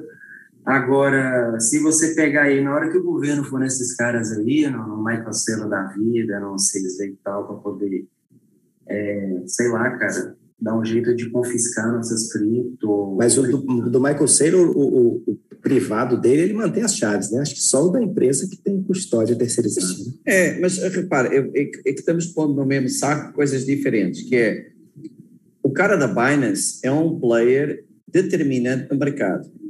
Né? Ele é o CEO da maior empresa, da maior corretora do mundo. O seller é tipo um usuário. É um opinion maker, um líder da opinião, um cara que é muito bom a explicar os conceitos, mas ele é um usuário. Então, a capacidade de fazer mal é, de, um, de um cara da Binance ou do Sailor é totalmente diferente, né? Mas, mas ele tem uma capacidade de influência muito grande, porque, assim, eu já vi muitos casos aí, antigamente todo mundo se você pegar os comunicados da CVM, da SEC, sei lá, de 2017 para trás, eles falavam assim, é, criptomoeda, Bitcoin, criptomoeda. Depois veio um, uma orientação da GAF que falava assim, ó, os órgãos reguladores não devem chamar Bitcoin de criptomoeda, porque vocês estão endossando isso aqui como moeda. Então, a partir de hoje, passa a usar aí criptoativo. E todos os órgãos começaram a chamar criptoativo, é criptoativo, isso aqui é uma propriedade, é um investimento, mas não é moeda. E aí, eu já vi o Selo publicando é, Twitter desse jeito, ó, gente. Bitcoin não é, não é, não, mas diga assim, tô falando o Selo falando o seguinte, ó, Bitcoin não é moeda, viu, gente?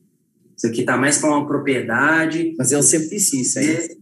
Ele, é a visão quer, dele é a visão dele ali, mas está bem alinhada com o governo, porque o governo tem, não digo todos, mas tem governo que não quer que a gente use Bitcoin como moeda, cara. Eles talvez querem... eles, eles estejam antevendo um ataque e afastando, por enquanto, né? Como falou é. Becas, quanto mais tarde atacar, melhor. É, ele tem um pouco... É, eu, eu, eu, eu, tento defender o Sailor porque eu tenho um pouquinho de Sailor, né? Que é, é pelo que eu conheço de tudo que ouvi dele, ele sempre fala nisso, hein? Essa do ativo não é de agora, eh, sempre foi a linha dele. Ele, ele tem uma linha de não confrontação, e ele sabe que esse é um ponto de fricção enorme. É, até que ponto é que ele pensa igual a nós no longo prazo, eu não sei, mas no curto estou alinhado, no longo, não sei. Não sei, é, é, não consigo entrar na cabeça dele, mas, é, mas é isso, é uma estratégia de não confrontação demasiado cedo. Não, Cá, eu... pessoal, diga. Não, eu ia falar que eu concordo, assim, é muito importante isso. Quer dizer, sei lá se importante é a palavra, mas não tem por que achar sarna para se coçar antes da hora, né? É, a pessoa que diz tanto faz, aliás, que é o contrário, quanto mais cedo melhor e tal. Não, não é quanto mais cedo melhor. Já estamos muito fortes, muito mais. Há ataques que até são bons virem cedo, sei lá, aquela, aquele tumulto na China, acho que foi bom. Foi bom, acabou o FUD da China de uma vez por todas. Vimos livros daquela palhaçada. Mas, sei lá, se houver um ataque concertado por causa disso, das sanções e não sei o quê, todo mundo é, começando aí a apertar, apertar, apertar de forma concertada, é bom? Não, eu não acho que seja bom. Não acho. Eu prefiro que isso aconteça daqui a 10 anos do que agora. Tem muito food ainda aí vivo, né? Esse food aí da, do foi a BBC que lançou ele, né? Qual, qual? Esse food aí da, de energia, que o Bitcoin gasta mais energia que, sei lá, 10 países juntos, foi a BBC que lançou ele, né? É. Esse é recorrente. Esse é como a da lavagem de dinheiro. E é. como a do China Fund, não é? É recorrente. Vai e vem, vai e vem, vai. É, vai e volta. Tem algum desses é. Foram a saco. Tem algum desses fudges que vocês sentem que tem algum um pouco mais de substância? Porque assim, tem muitos fudges que sinceramente não dá para levar a sério, assim, que parecem só não embasados, sabe? Tipo não, da energia, há, há por exemplo. O, o, que tem substância nós sabemos, né?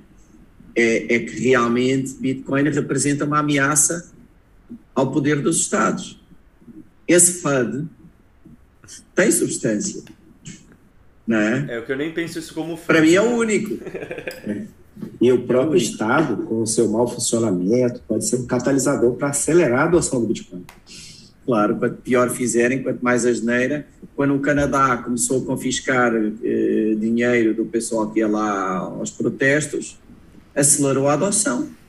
Portanto, quando os Estados fazem coisas assim exageradas, né, tentarem bloquear o Telegram aqui, uh, esses, esses confiscos de, de, russos fora da Rússia, por exemplo, pessoa física, né? a Coinbase começou a, a, bloquear contas de pessoa física russa e tal. Quer dizer, esse tipo de ações mais exageradas, essas sim, eu concordo, elas ajudam em vez de desajudarem, né? ajudam a adoção e tal. É, aí sim. A hiperinflação hiperinflação, esta impressão louca de dinheiro, o juro negativo, são tudo coisas que contribuem com maior adoção, né? Quanto pior, melhor. Aí, o que eu acho que não é bom, e é uma discordância já há anos que eu tenho com, com, o resto do, do, do, dos bitcoinheiros do canal, é mais ataques regulatórios pesados. Eu prefiro que eles venham um pouco mais tarde, quando nós estivermos todos mais fortes. Ou que nem venham, né? Se criminalizarem o Bitcoin não é bom. É, não acho que seja. Ah, vai subir o preço, porque quando criminalizaram o álcool também subiu o preço da bebida. Pô, tudo bem, mas era melhor ir ao barzinho tomar um chopp do que ter que correr risco de ser preso para ir tomar um chopp. Desculpem, eu prefiro ir ao barzinho tomar um chopp normalmente, livremente. Não, eu não queria viver na época da lei seca. Matou o álcool? Não matou, mas, pô, mas era menos agradável, não é? É. A minha visão como, como diria o Dove, usuário de cannabis é a seguinte. A proibição do governo não vai afetar quase nada. Tipo, para quem quiser usar, vai usar. Mas ao mesmo tempo eu tenho família no Colorado que a cannabis é legalizada recreativamente, você só vai numa farmácia e compra. E é muito melhor. tipo, não importa que aqui é possível também, é melhor com o negócio não te incomodando e não sendo um problema na sua vida. Sempre. Claro que é melhor. Eu estava dando o exemplo do show, e esse exemplo é melhor ainda. É isso, é melhor. Bom, a gente já está em uma hora e pouco de gravação, então deixa eu passar para o próximo bloco sem focar só nas notícias, porque senão vai ser daqueles de várias e várias horas e eu não sei a agenda de vocês como tá. Então deixa eu começar por você, Árabe. Conta pra gente, por que você é autista com Bitcoin? Primeiro, pela escassez digital, que eu já entendi. E, em segundo lugar, pelo, pelo dirigismo estatal, né? O aumento da dívida pública, a inflação, o Estado controla a vida das pessoas, o Estado escraviza as pessoas.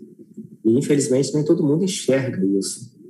E só por isso você já percebe que Bitcoin vai dominar tudo. Que é, pela teoria dos jogos, é impossível o Bitcoin dominar. Eu sou muito autista com Bitcoin. Cara, eu boto fé total. É... No fundo, o melhor marketing é o marketing que o governo faz, né? Tipo, o Bitcoin é uma solução, ele é uma ferramenta que soluciona algo. Se não existisse esse algo para ser solucionado, não precisaria ter o Bitcoin, né? Se o dinheiro tivesse funcionado de maneira certa desde o começo, se não houvesse essa quebra de confiança, que que nem o Satoshi fala, é o histórico de todas as moedas, se essa confiança existisse e não tivesse sido quebrada, no fundo, seria redundante ter o Bitcoin. A gente já Isso, teria um dinheiro faz, funcionando. Você faz um paralelo, países de primeiro mundo, melhor organizados, o que há um melhor funcionamento estatal, é, vão adotar Bitcoin por último. No Brasil, se adotará muito primeiro, muito antes. Na, na Argentina também. Na Venezuela já adotou o Bitcoin. Já há hiperbitcoinização na Venezuela. Então, exatamente. Quanto pior o Estado, mais rápido vai ser adotado. E você já tinha essa pegada mais antiestatista, talvez a palavra seja libertária, antes do Bitcoin ou foi algo. Porque assim, tem muita gente que viu no começo que era o pessoal que já conhecia o libertarianismo, já conhecia, sei lá, Daniel Fraga, é, Revolta de Atlas tudo mais, então quando viu o Bitcoin já reconheceu nele essa ferramenta. Tem muitas outras já, pessoas já... como eu que é o oposto, assim, querendo ou não, eu descobri essa toca do coelho do libertarianismo por conta do Bitcoin. É, eu não conhecia o pessoal do libertarianismo, mas era um pensamento que eu tinha, não, não tão avançado quanto o deles. Né? Por isso eu sempre me interessei muito por privacidade, é, mas é, eu, eu, eu, percebo que o Estado, no, no tamanho que ele está, é um mal muito grande. É o maior mal que tem na humanidade é o Estado hoje. Ele mata muito, ele escraviza, o Estado é uma desgraça. É, eu confesso que eu tinha também pensamentos desarticulados, mas que tanto o Bitcoin como o libertarianismo me ajudaram a articular. Sim, com certeza essa essência anti-estatal, anti-centralização como um todo já existia. Mas... mas, eu concordo com o Becas também na, na parte do minarquismo. Não dá para você fazer uma transição direta, porque isso não existe. Alguém vai, vai, vai ter poder e vai dominar quem não tem poder. Você vê o exemplo aí de Rússia e Ucrânia. Alguém muito mais forte vê alguém muito mais fraco, se aproveita. Isso é fato. É, eu já tive essa conversa, acho que foi com o Ojeda há um tempo atrás, e é justamente isso, tipo, eu, assim, eticamente falando, eu concordo totalmente que o anarcocapitalismo é o lugar ideal para se existir e se viver. pragmaticamente falando, eu justamente não consigo ver essa transição porque vai ter um ponto nesse pensamento de teoria dos jogos que se 98% das pessoas estão tendendo a isso, o outro vai lá e ataca. É um negócio que eu tenho muita é dificuldade é de enxergar, assim, eu confesso. É muito difícil. É, no fundo, é, é muita crítica, por exemplo, que eu faço ao pessoal comunista, socialista, que é, ó, dê um bom exemplo onde funciona, né? Aí no anarcocapitalismo, infelizmente, também ainda não há, né? E, e, essa transição é perigosíssima, porque quando se criar um primeiro vazio só num lugar, é o que vocês dizem, né? Automaticamente alguém com mais poder toma esse vazio com maior das facilidades. É muito difícil um conjunto descentralizado de indivíduos ter uma força que consiga impedir um Estado vizinho, com todo o poder que um Estado tem, não é? Eh, de se aproveitar. Acho isso super complicado. É, eu diria assim, é uma utopia que eu gostaria de acreditar, mas é um Exato. negócio difícil para mim de acreditar.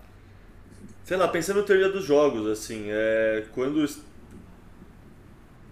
não sei, Fê, eu não, é, exatamente, eu não vejo como essa interação com outros estados role de uma maneira suave e pacífica.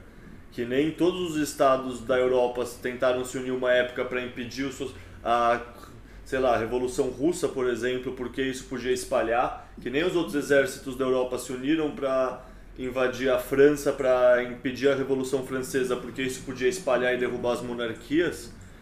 É um negócio que os estados podem sim querer se unir para pegar o Ancapistão, assim. Eu é, e centralização traz força. Então, o, o, o, cara descentralizado brigar contra o vizinho centralizado é uma luta desigual. É. Imagine. Isso é o que acontece quando você vê em guerras de guerrilha, é o que está acontecendo na Ucrânia. Vai dizer, ah, a Ucrânia ganhou, a Rússia ganhou. Sim, mas um massacra o outro. Pode até não ganhar, mas massacra muito mais. Né? Na... Exato. É, sobreviver boa, boa. como ucraniano pois não vale é. a pena, mesmo se a Rússia não ganhar a guerra, né? No fundo, é isso. Quem tá lá no, e quem tá lá no campo de batalha brigando é gente que não tem nada a ver com isso, né, cara? Briga de dois marmanjos velhos que não se entende, mas os moleques lá pra atirar uns nos outros lá. Moleques de 18 anos, né? Mas, hum. dito isso, pro pessoal que tá ouvindo em casa, se alguém tiver referências interessantes que mostrem que é possível, eu sou totalmente aberto, eu que nem eu falei, assim, eu queria muito acreditar nisso, eu só preciso ser convencido. Você já, já falou com o Peter Ancapsul? Não, não, acho que eu, eu sou muito pequeno ainda para falar com ele. É, é, é o cara com que eu falei até hoje em língua portuguesa sobre esse tema, é para mim, é o melhor, disparado. É muito bom, muito bom mesmo. Vale, vale a pena tentar. É, no fundo tem um pessoal assim que eu tô pensando que conforme o negócio for crescendo eu consigo chamar, tipo, ele é um deles, sei lá. Não sei, no Ela é muito bom essa parte teórica, como é que funciona, como é que não funciona. Eu, havia nós na cabeça que eu tinha, é, é, porque eu também sou mais ou menos cético à parte não utópica, à parte prática. E alguns nós ele desamarrou, vá. É, é, é, é, talvez a pessoa melhor que eu consigo lembrar para falar sobre isso. Bom, tomara que um dia o canal cresça o suficiente para ele topar um papo, mas sem dúvida seria do caralho ter ele numa sessão de Hopium. Seria. Eu ia chamar mais uns dois libertários assim, fazer tipo uma sessão bem focada no libertarianismo, assim, seria ótimo. Eu sempre falo, eu faço esse podcast também por motivos egoístas de eu aprender com os convidados e de eu conversar com outros bitcoinheiros. Então seria ótimo, imagina. É, tá anotado aqui como ideia para o futuro. Talvez através dos amigos comuns e tal, pode ser que ele tope. É.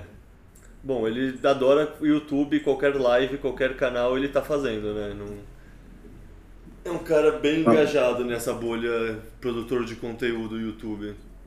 É, eu lembro que foi muito bom. E para falar assim de aplicabilidade prática, dos limites, eu tive uma discussão boa com ele sobre o papel do Estado a quebrar monopólios e coisas assim. É, é, é um cara realmente acima do padrão. Hein? Acho que vale tentar.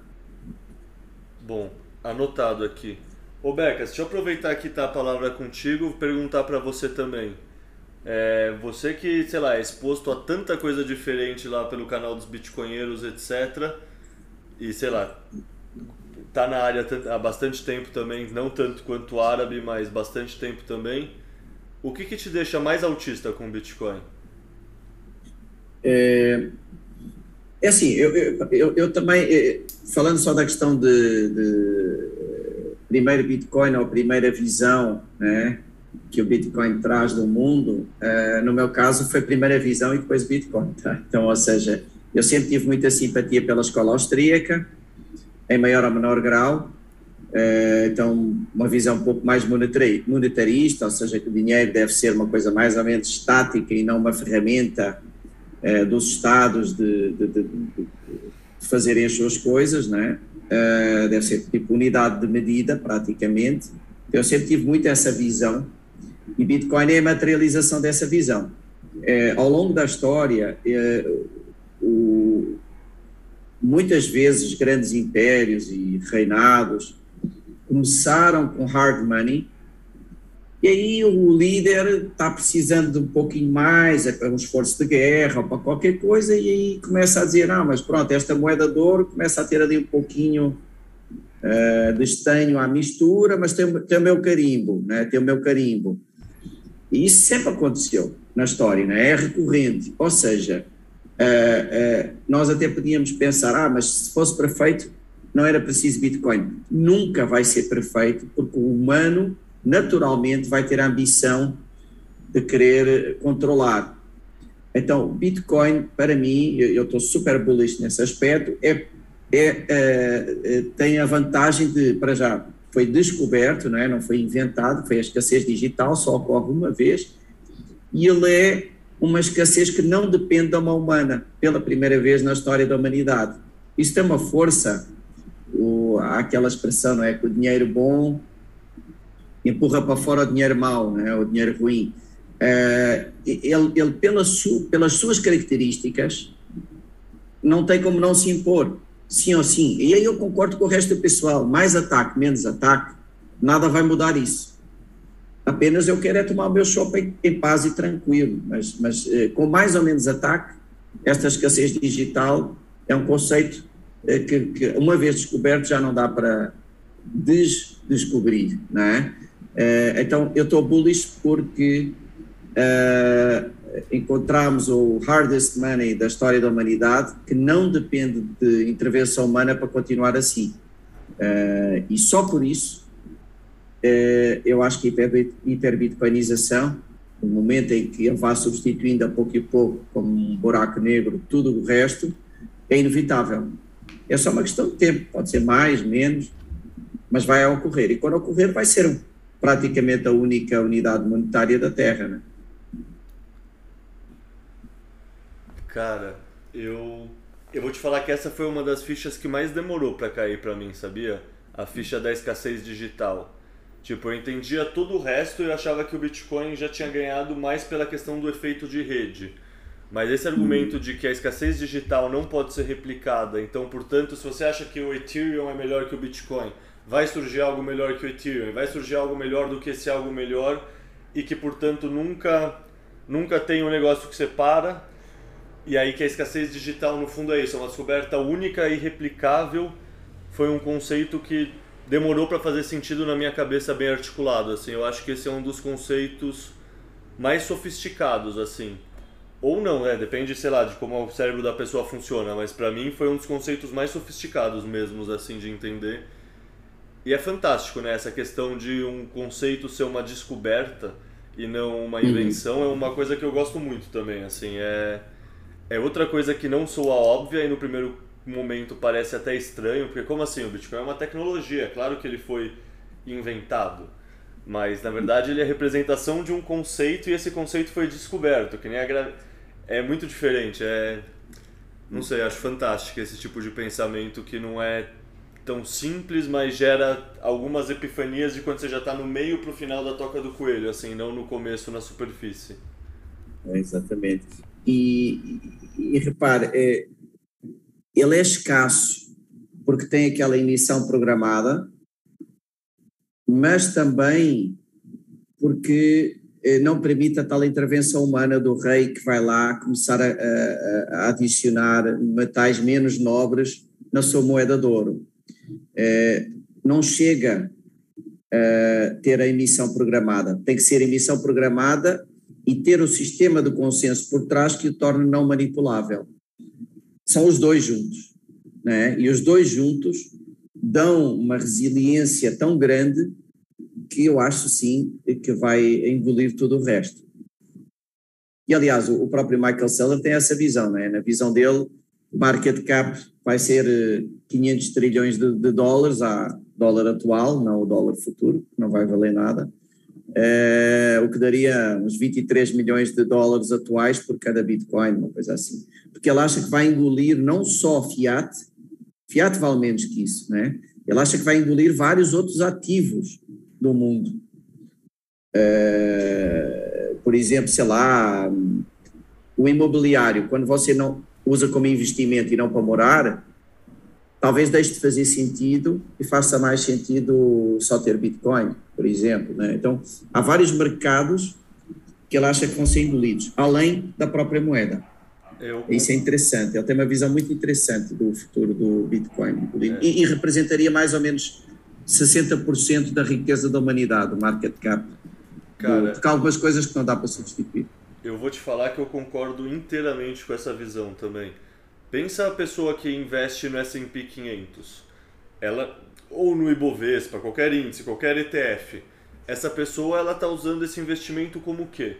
Ela acredita nas empresas que estão lá dentro e conhece a tese, o diretor e quer desenvolver e quer investir no desenvolvimento da empresa? Ou ela quer só ter a sua store of value, ela quer ter sua reserva de valor. Da uhum. mesma forma, muita gente que compra quadro. Compra quadro para quê? Tem muita gente que compra quadro como investimento, acreditando que, pô, a arte sempre vai valorizar. É, que nem você falou imóveis. Imóveis, tudo bem, o primeiro imóvel talvez você queira ter como um lar. Mas quantas famílias não diversificam, em vez de ter só renda fixa, compram um imóvel para alugar? Esse é um imóvel que também é uma reserva de valor em primeiro lugar.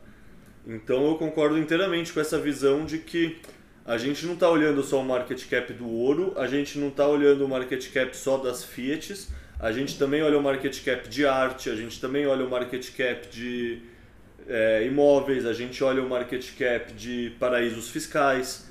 Não sei, tem vários market caps outros que a gente também tende a desmonetizar por ser uma reserva de valor ideal. Então eu Puta, eu concordo inteiramente com essa tese. No fundo, uma coisa que sempre me deixava puto ouvindo o discurso de Faria Limer, assim, quando eu estava começando a estudar o Bitcoin, é que o pessoal falava: ah, eu não consigo entender o Bitcoin e saber qual o valor justo dele porque não tem um fluxo de caixa, não, eu não consigo fazer um fluxo de caixa descontado. E porra, qual é o fluxo de caixa do seu apartamento? Qual é o fluxo de caixa da sua, do seu quadro? Você não tem eles por causa disso? Ouro do ouro, é. Caixa do ouro. É um argumento tão preguiçoso assim, intelectualmente, que eu ficava de cara de ver gente séria fazendo esse argumento. É.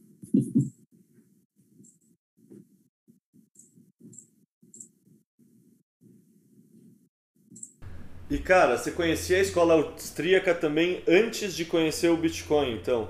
Sim, sim. Eu já, eu, é, a minha visão política não mudou com o Bitcoin. Hein? Eu, era, a visão que eu tenho hoje era muito parecida com a que eu tive ao longo da minha vida.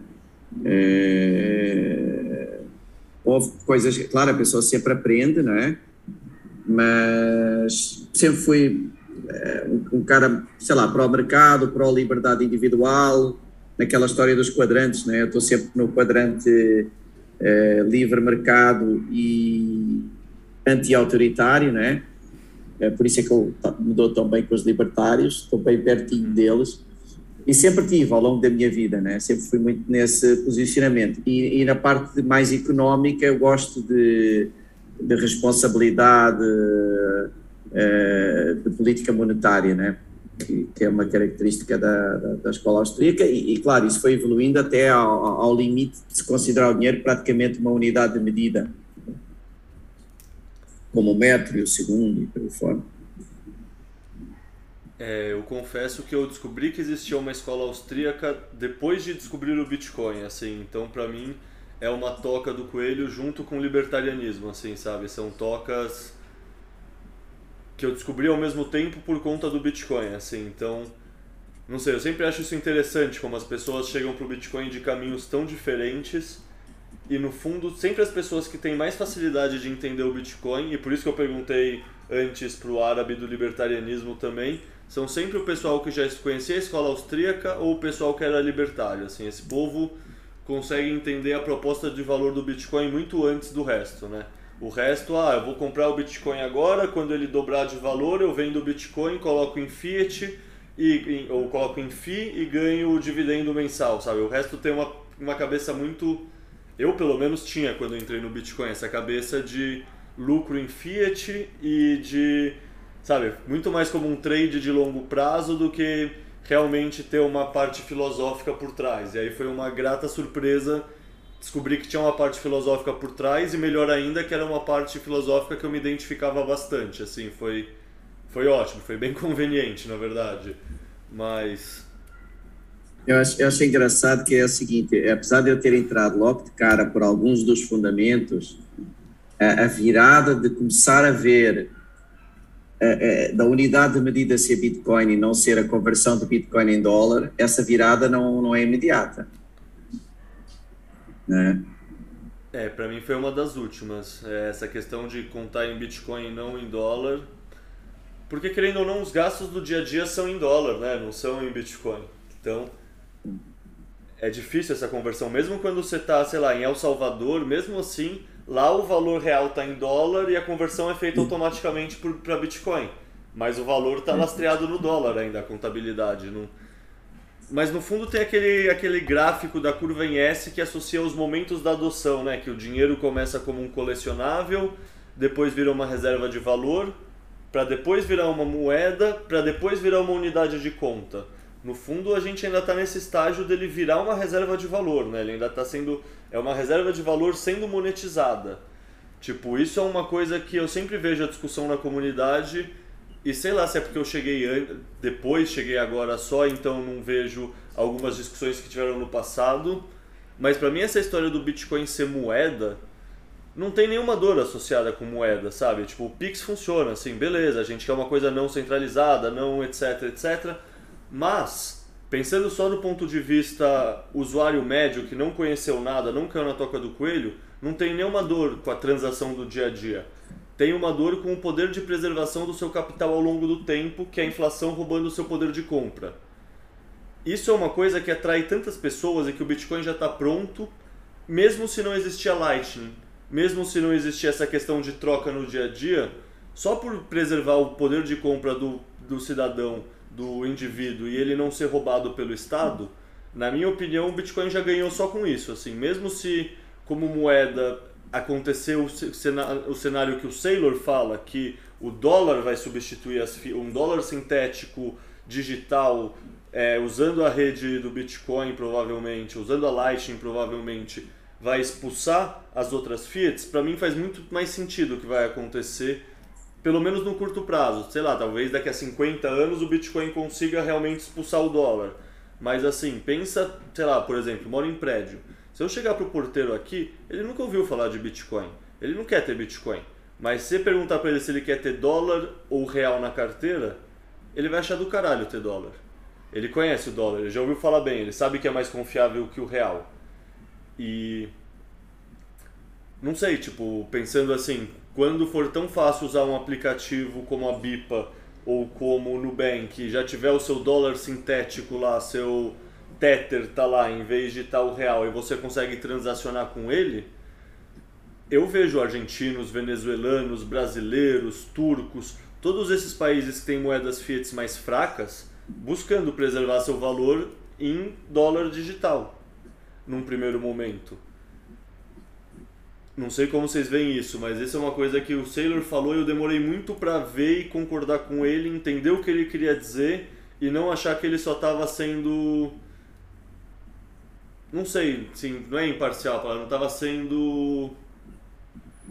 sei lá, tava protegendo o próprio interesse, assim, mas depois que ele explicou algumas vezes, eu escutei algumas vezes, fez sentido para mim isso, o quanto não sei, um nome já tem o branding para o cidadão médio. O Bitcoin ainda é uma tecnologia que não tem esse branding, então acho que ele vai ganhar quando começar a estabilizar mais o seu valor. Né? Quando ele atingir o market cap do ouro, ele vai ficar mais estável, vai, vai variar muito menos. Ah, não, mas veja bem, eu escasso. acho. Só, só e pra... aí as pessoas começam, a partir daí, elas começam a visualizar mais como uma reserva de valor, até mais confiável que o dólar para essas pessoas mais leigas. Né? Então, eu acho que o Bitcoin ganha mesmo enquanto a gente ainda. A gente não, mas o pessoal não bitcoinheiro maximalista ainda está usando o dólar. Porque. Não sei, tomara que eu esteja errado e a gente realmente consiga usar o Bitcoin daqui a três anos para ir aqui no McDonald's da esquina e pagar na Lightning, assim. Mas essa é uma expectativa que eu não tenho, assim, sendo bem sincero. Eu, eu, olho muito mais para a camada base e quero ela estável, segura e preservando o meu poder de compra e aí um Bitcoin igual a um Bitcoin e no fundo está sendo valorizado porque tem mais demanda de pessoas sentindo a necessidade porque percebe que o outro dinheiro, o dinheiro fiat, é um cubo de gelo derretendo, né? Então, para mim a gente ganha, mesmo não usando no dia a dia, é isso que eu quero dizer. É, com o mundo globalizado, talvez, é, com, essa, com a perda do valor das moedas dos países emergentes, como Brasil, Argentina, Turquia, surjam aí mecanismos para se usar o Bitcoin como colateral. E aí você usa é, indiretamente, mas diretamente é o Bitcoin que está ali por trás. Isso é bem provável que aconteça. Temos discussões. Oh, desculpa, pode. Não, pode falar, pode falar.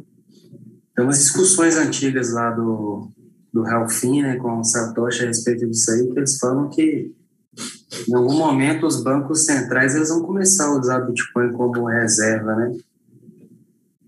Ao fim falar lá, daqui 10 anos eu acho que isso vai acontecer. Eu acho que não está muito longe de acontecer isso mesmo, não, porque a gente já vê banco falando isso, de começar a aceitar Bitcoin. Talvez o primeiro mais relevante seja da Rússia, você começar a aceitar e começar a usar uma parcela pequena como reserva, já, só esse gesto já faz diferença. Teoria dos jogos, os outros vão ficar, poxa, ele vai sair na frente. Pois é. Vai sair na frente dele. E aí, quando eu fico vendo essas coisas acontecendo hoje, e os caras falando isso há oito, sei lá, oito, sete anos atrás, você fica assim, cara, esses caras devem ser, eh, eles devem era do futuro, não tem base. Como que eles é, no, no, no, chat RC, em 2011, se falava em um milhão de dólares, mas no, no no Bitcoin Talk lá, se falava mais, acho que 10, 20 milhões, acho que falava em 10 milhões de dólares já, já em 2009.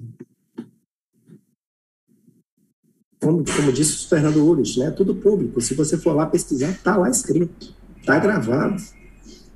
É, eu tenho, eu interagi bastante com os textos do Satoshi Nakamoto Instituto, né? Que tem uns textos, sei lá, de 2013, 2014 que eu traduzi e sempre me espantou isso aí, cara. Como o pessoal via com clareza, sabe, uns textos curtos, sucintos e com a visão assim 100% descritiva do que está acontecendo hoje em dia, assim, é impressionante, assim, tipo, sei lá, do ataque especulativo, por exemplo.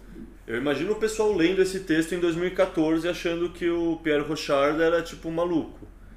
Aí, oito anos depois, sete anos depois, o negócio começa a acontecer de verdade, assim. E oito anos, sete anos depois no Bitcoin é muito tempo, né? Tipo, querendo ou não, uma semana já é bastante tempo, um mês já é bastante tempo, sete anos é muito tempo. Então o poder de visão desses caras, assim, não sei, para mim é de tirar o chapéu, assim mesmo. Os caras tinham uma visão muito à frente do seu tempo.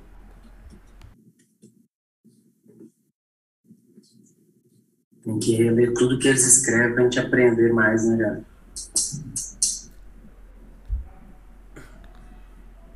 Ô Matheus, deixa eu passar a palavra para você então. É, conta pra gente você, sua experiência como bitcoinheiro, o que te fez mais autista? Eu demorei para ficar autista com, com Bitcoin, viu? Porque, como eu te falei, eu, eu conheci, me entendi muito bem, eu fui entender bem depois, quando já estava valendo muito mais e tal. E o, o, que fez eu ficar autista mesmo foi entender como que o, o, o sistema funciona, né? Como que funciona o, a máquina do Estado, como que, que nem falou o árabe, que o Estado ele quer escravizar o povo, ele quer é, manter todo mundo ali debaixo do chicote, controlar a gente da, de todas as formas possíveis. E na hora que você entende ali que o Bitcoin, o governo, ninguém consegue controlar, que o governo ele não pode tomar aquilo de você, é, isso que me fez ficar mais, mais autista, porque a experiência que eu tenho é aquela, né, de eu ficar lá baixando música, aí uma, uma baixando música e filme, uma hora aquilo ali sai do ar e eu descubro que quem tirou aquilo do ar foi o, foi o governo.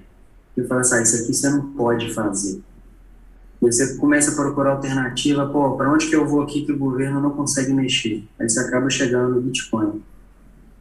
Né? É, não só no Bitcoin, mas te te tecnologias P2P aí, descentralizada, torrent. É... Então, cara, eu acho que o governo está aí para poder, o único objetivo dele é fuder a gente, como já dizem aí, todo governo é inimigo do, do povo, né?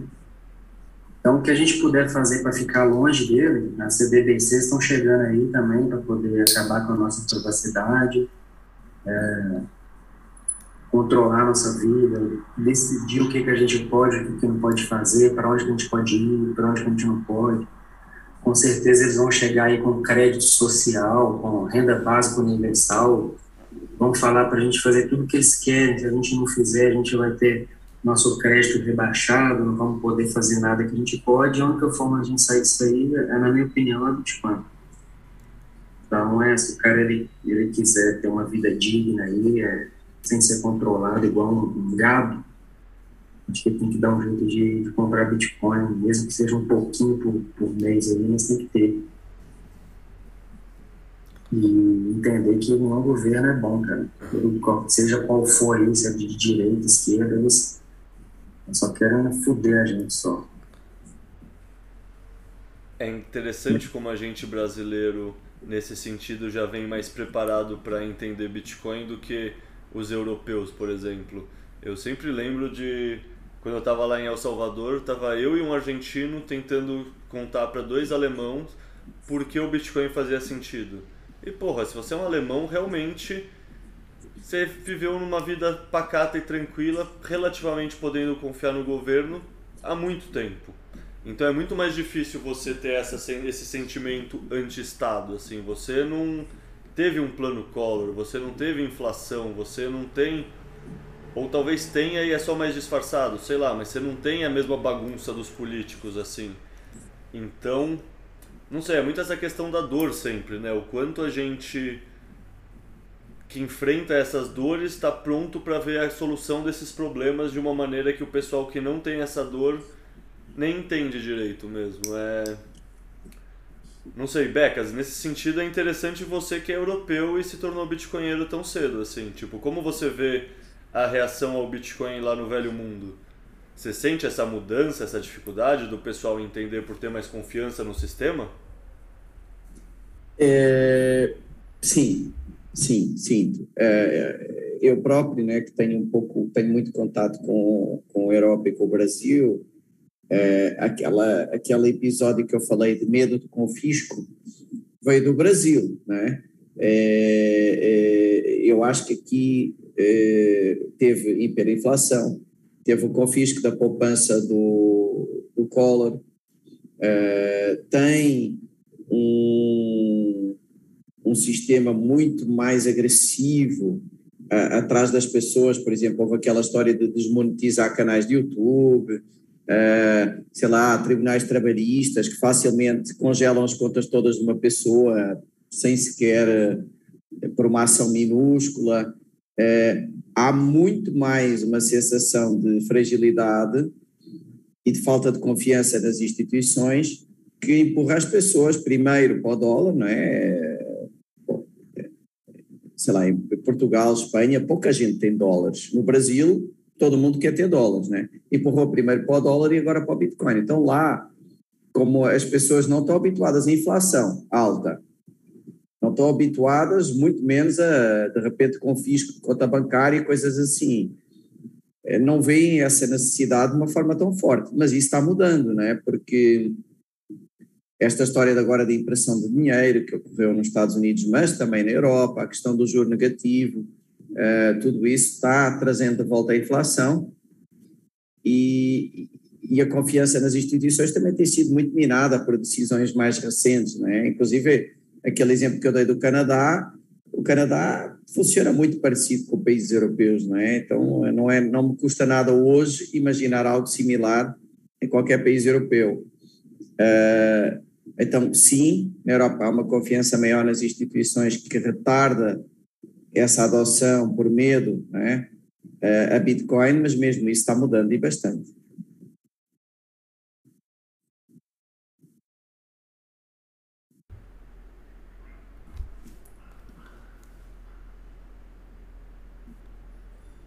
E você acha que você acha que tem uma diferença nisso também com americanos? Como é o pensamento do americano, assim? Porque eles não são culturalmente próximos com os europeus, né? O europeu tem uma coesão diferente não, do é americano. Acho que é muito diferente. O americano é naturalmente desconfiado do seu governo, e o europeu não. para o bem e para o mal. Então eu acho que não é bem igual. Eu acho o americano muito mais autónomo uh, e talvez por isso muito mais propenso uh, a, a, aderir a Bitcoin. Mas por outro lado, isso no positivo, não é? No negativo, o governo americano, embora eu seja um, um admirador dos Estados Unidos em vários temas, mas o governo americano que diz respeito a controle de dinheiro, impostos e coisas assim, é o mais agressivo do mundo, não é? Uh, eu, eu lembro-me de estar a acessar, a tentar acessar nos Estados Unidos, a, sei lá, sites de swap, de Bitcoin, de LTC, L, LBTC, coisas do gênero, tudo barrado. Barrado pelos Internet Service Providers. Você nem sequer consegue chegar ao site. Então, eles são muito agressivos. Portanto, por um lado, tem um, um povo mais propenso, desconfiado naturalmente do Estado, como sensação um senso de liberdade pessoal muito forte, mas por outro lado tem um, um IRS todo poderoso é, com dentes, né, para poder uh, fazer muita coisa contra você.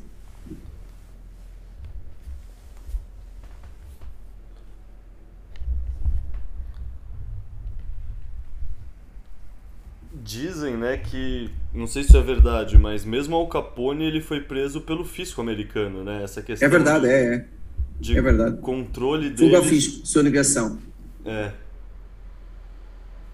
Ele é o maior gangster da, da, da, não é, da, da era da lei seca, é, matou muita gente, tinha crimes gravíssimos, para eventualmente ser julgado e condenado, ele foi condenado por sonegação fiscal, que era mais fácil. E dizem também que americano é único, um dos únicos eu não lembro qual outro, mas que o americano, ele, mesmo estando em outro país, morando em outro país, ele precisa pagar imposto de renda para os Estados Unidos também pela nacionalidade, né? Exatamente. E mesmo pagando em outro país. Ele paga duas vezes. É inacreditável. Portanto, nesse aspecto, e eu repito, eu não sou daqueles caras anti-Estados Unidos, pelo contrário, eu sou pró-americano em quase tudo. Mas nesse aspecto é um desastre. Desastre são muito agressivos, muito agressivos mesmo, e tem uma força enorme para conseguir isso, né? Você viu que até os bancos suíços acabaram por uh, delatar os seus próprios clientes uh, que eram americanos, cidadãos americanos, né? A Suíça que tinha uma história centenária, né, de, de uma certa independência, isolamento, mandou as listas todas para, para os Estados Unidos há uns bons anos atrás, não lembro, 20 anos qualquer coisa assim a maioria dos paraísos fiscais tem restrições contra cidadãos americanos, né? Você tem que declarar que você não é americano para poder ter conta no paraíso fiscal ou até empresa. Exato, porque eles não querem problemas. Não querem problemas. Obrigado. Bom, gente, eu não tive tempo de preparar uma pauta muito grande hoje. Então, perguntar, tem tá temas... tá boa conta, hein? Porque eu tenho, eu tenho que sair agora, daqui a pouquinho. Bom, então começa falando você, Becas. Fala, sei lá, tem alguma coisa que você queria trazer e acabou, sei lá, a gente não tocando, a gente não abordando? Não, acho que tá, tá, tem todo o gosto em voltar, uma altura que seja vocês queiram novamente, qualquer tema. Acho que cobrimos muitos temas hoje, foi bem interessante. Uma pauta mais uh, da semana, outra um pouquinho mais uh, atemporal. Uh, foi ótimo, foi um prazer. do meu lado não ficou assim nada pendente.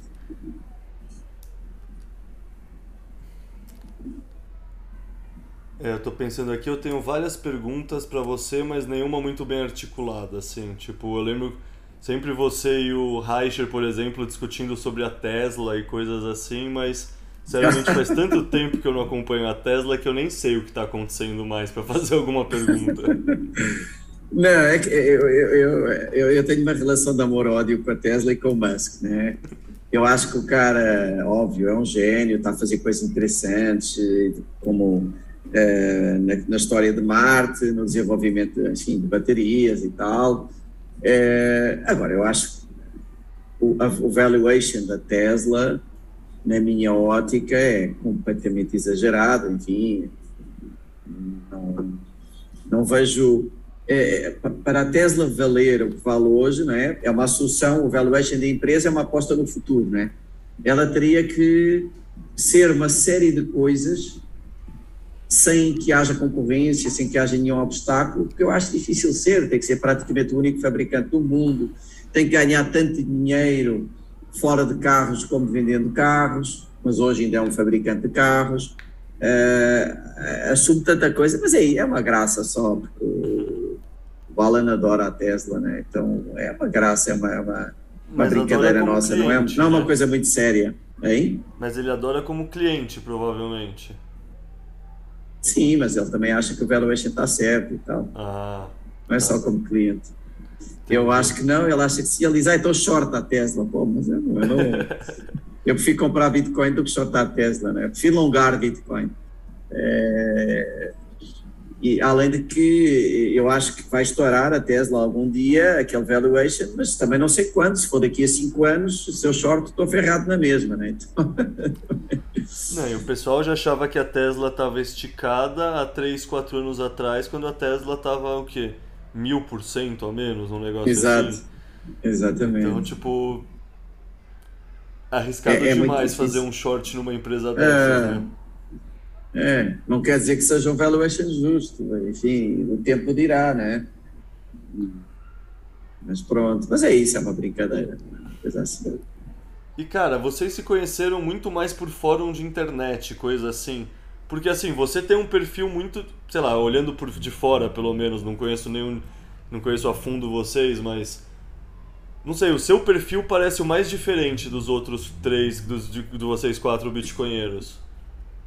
Você diria que isso faz sentido ou não? Sim, sim, acho que é três mais um em vários assuntos. é, Acho que sim, acho que sim, mas eh, nós nos conhecemos, eu, eu, eu, conheci via Reicher e conheci via pessoal, então não foi amigos em comum. Uh, então não foi por questões ideológicas e tal. Temos amigos, bom, muito bons amigos em comum. Saquei. Bom, e, e, somos amigos, hein? Eu gosto muito de, deles todos. Eh, a pessoa não tem que pensar 100% igual em todos os temas ah, não. Para ter uma amizade, uma amizade, claro, há alguns temas que não se pode divergir completamente, porque há temas de caráter e tal, mas em geral eh, nós pensamos, sei lá, 80% igual e está ótimo. É, não, e gosto isso... muito deles e admiro, admiro todos eles.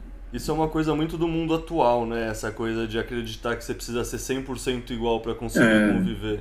Tipo, imagina, meus amigos de infância são bem diferentes de mim e tá tudo certo. É, exato. É isso que você falou, né? Caráter. Você não quer ser amigo de um cara que empurra a velhinha e não deu o, banco pra ela. Sei lá, o cara que chute a bengala do cego, sei lá. Você não quer ter um certo tipo de amigo, mas fora essas questões de caráter. É. Exatamente.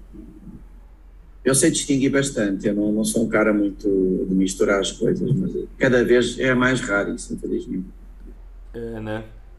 O pessoal tá cada vez mais emocionado, né, nas reações. É sempre uma reação emocional e não uma reação racional, assim, né? Exato. Em tudo, né? Qualquer tópico, por mais babaca que seja, pô, o mendiga, o cara do Oscar, é tudo vai, todo mundo vai ter que se posicionar. É, você não pode só não se importar com o assunto, né? Exato. Porra, é, não, essa questão do Oscar, eu. Muita gente conversando assim, porra, vocês não tem nada melhor pra fazer do que ver o Oscar.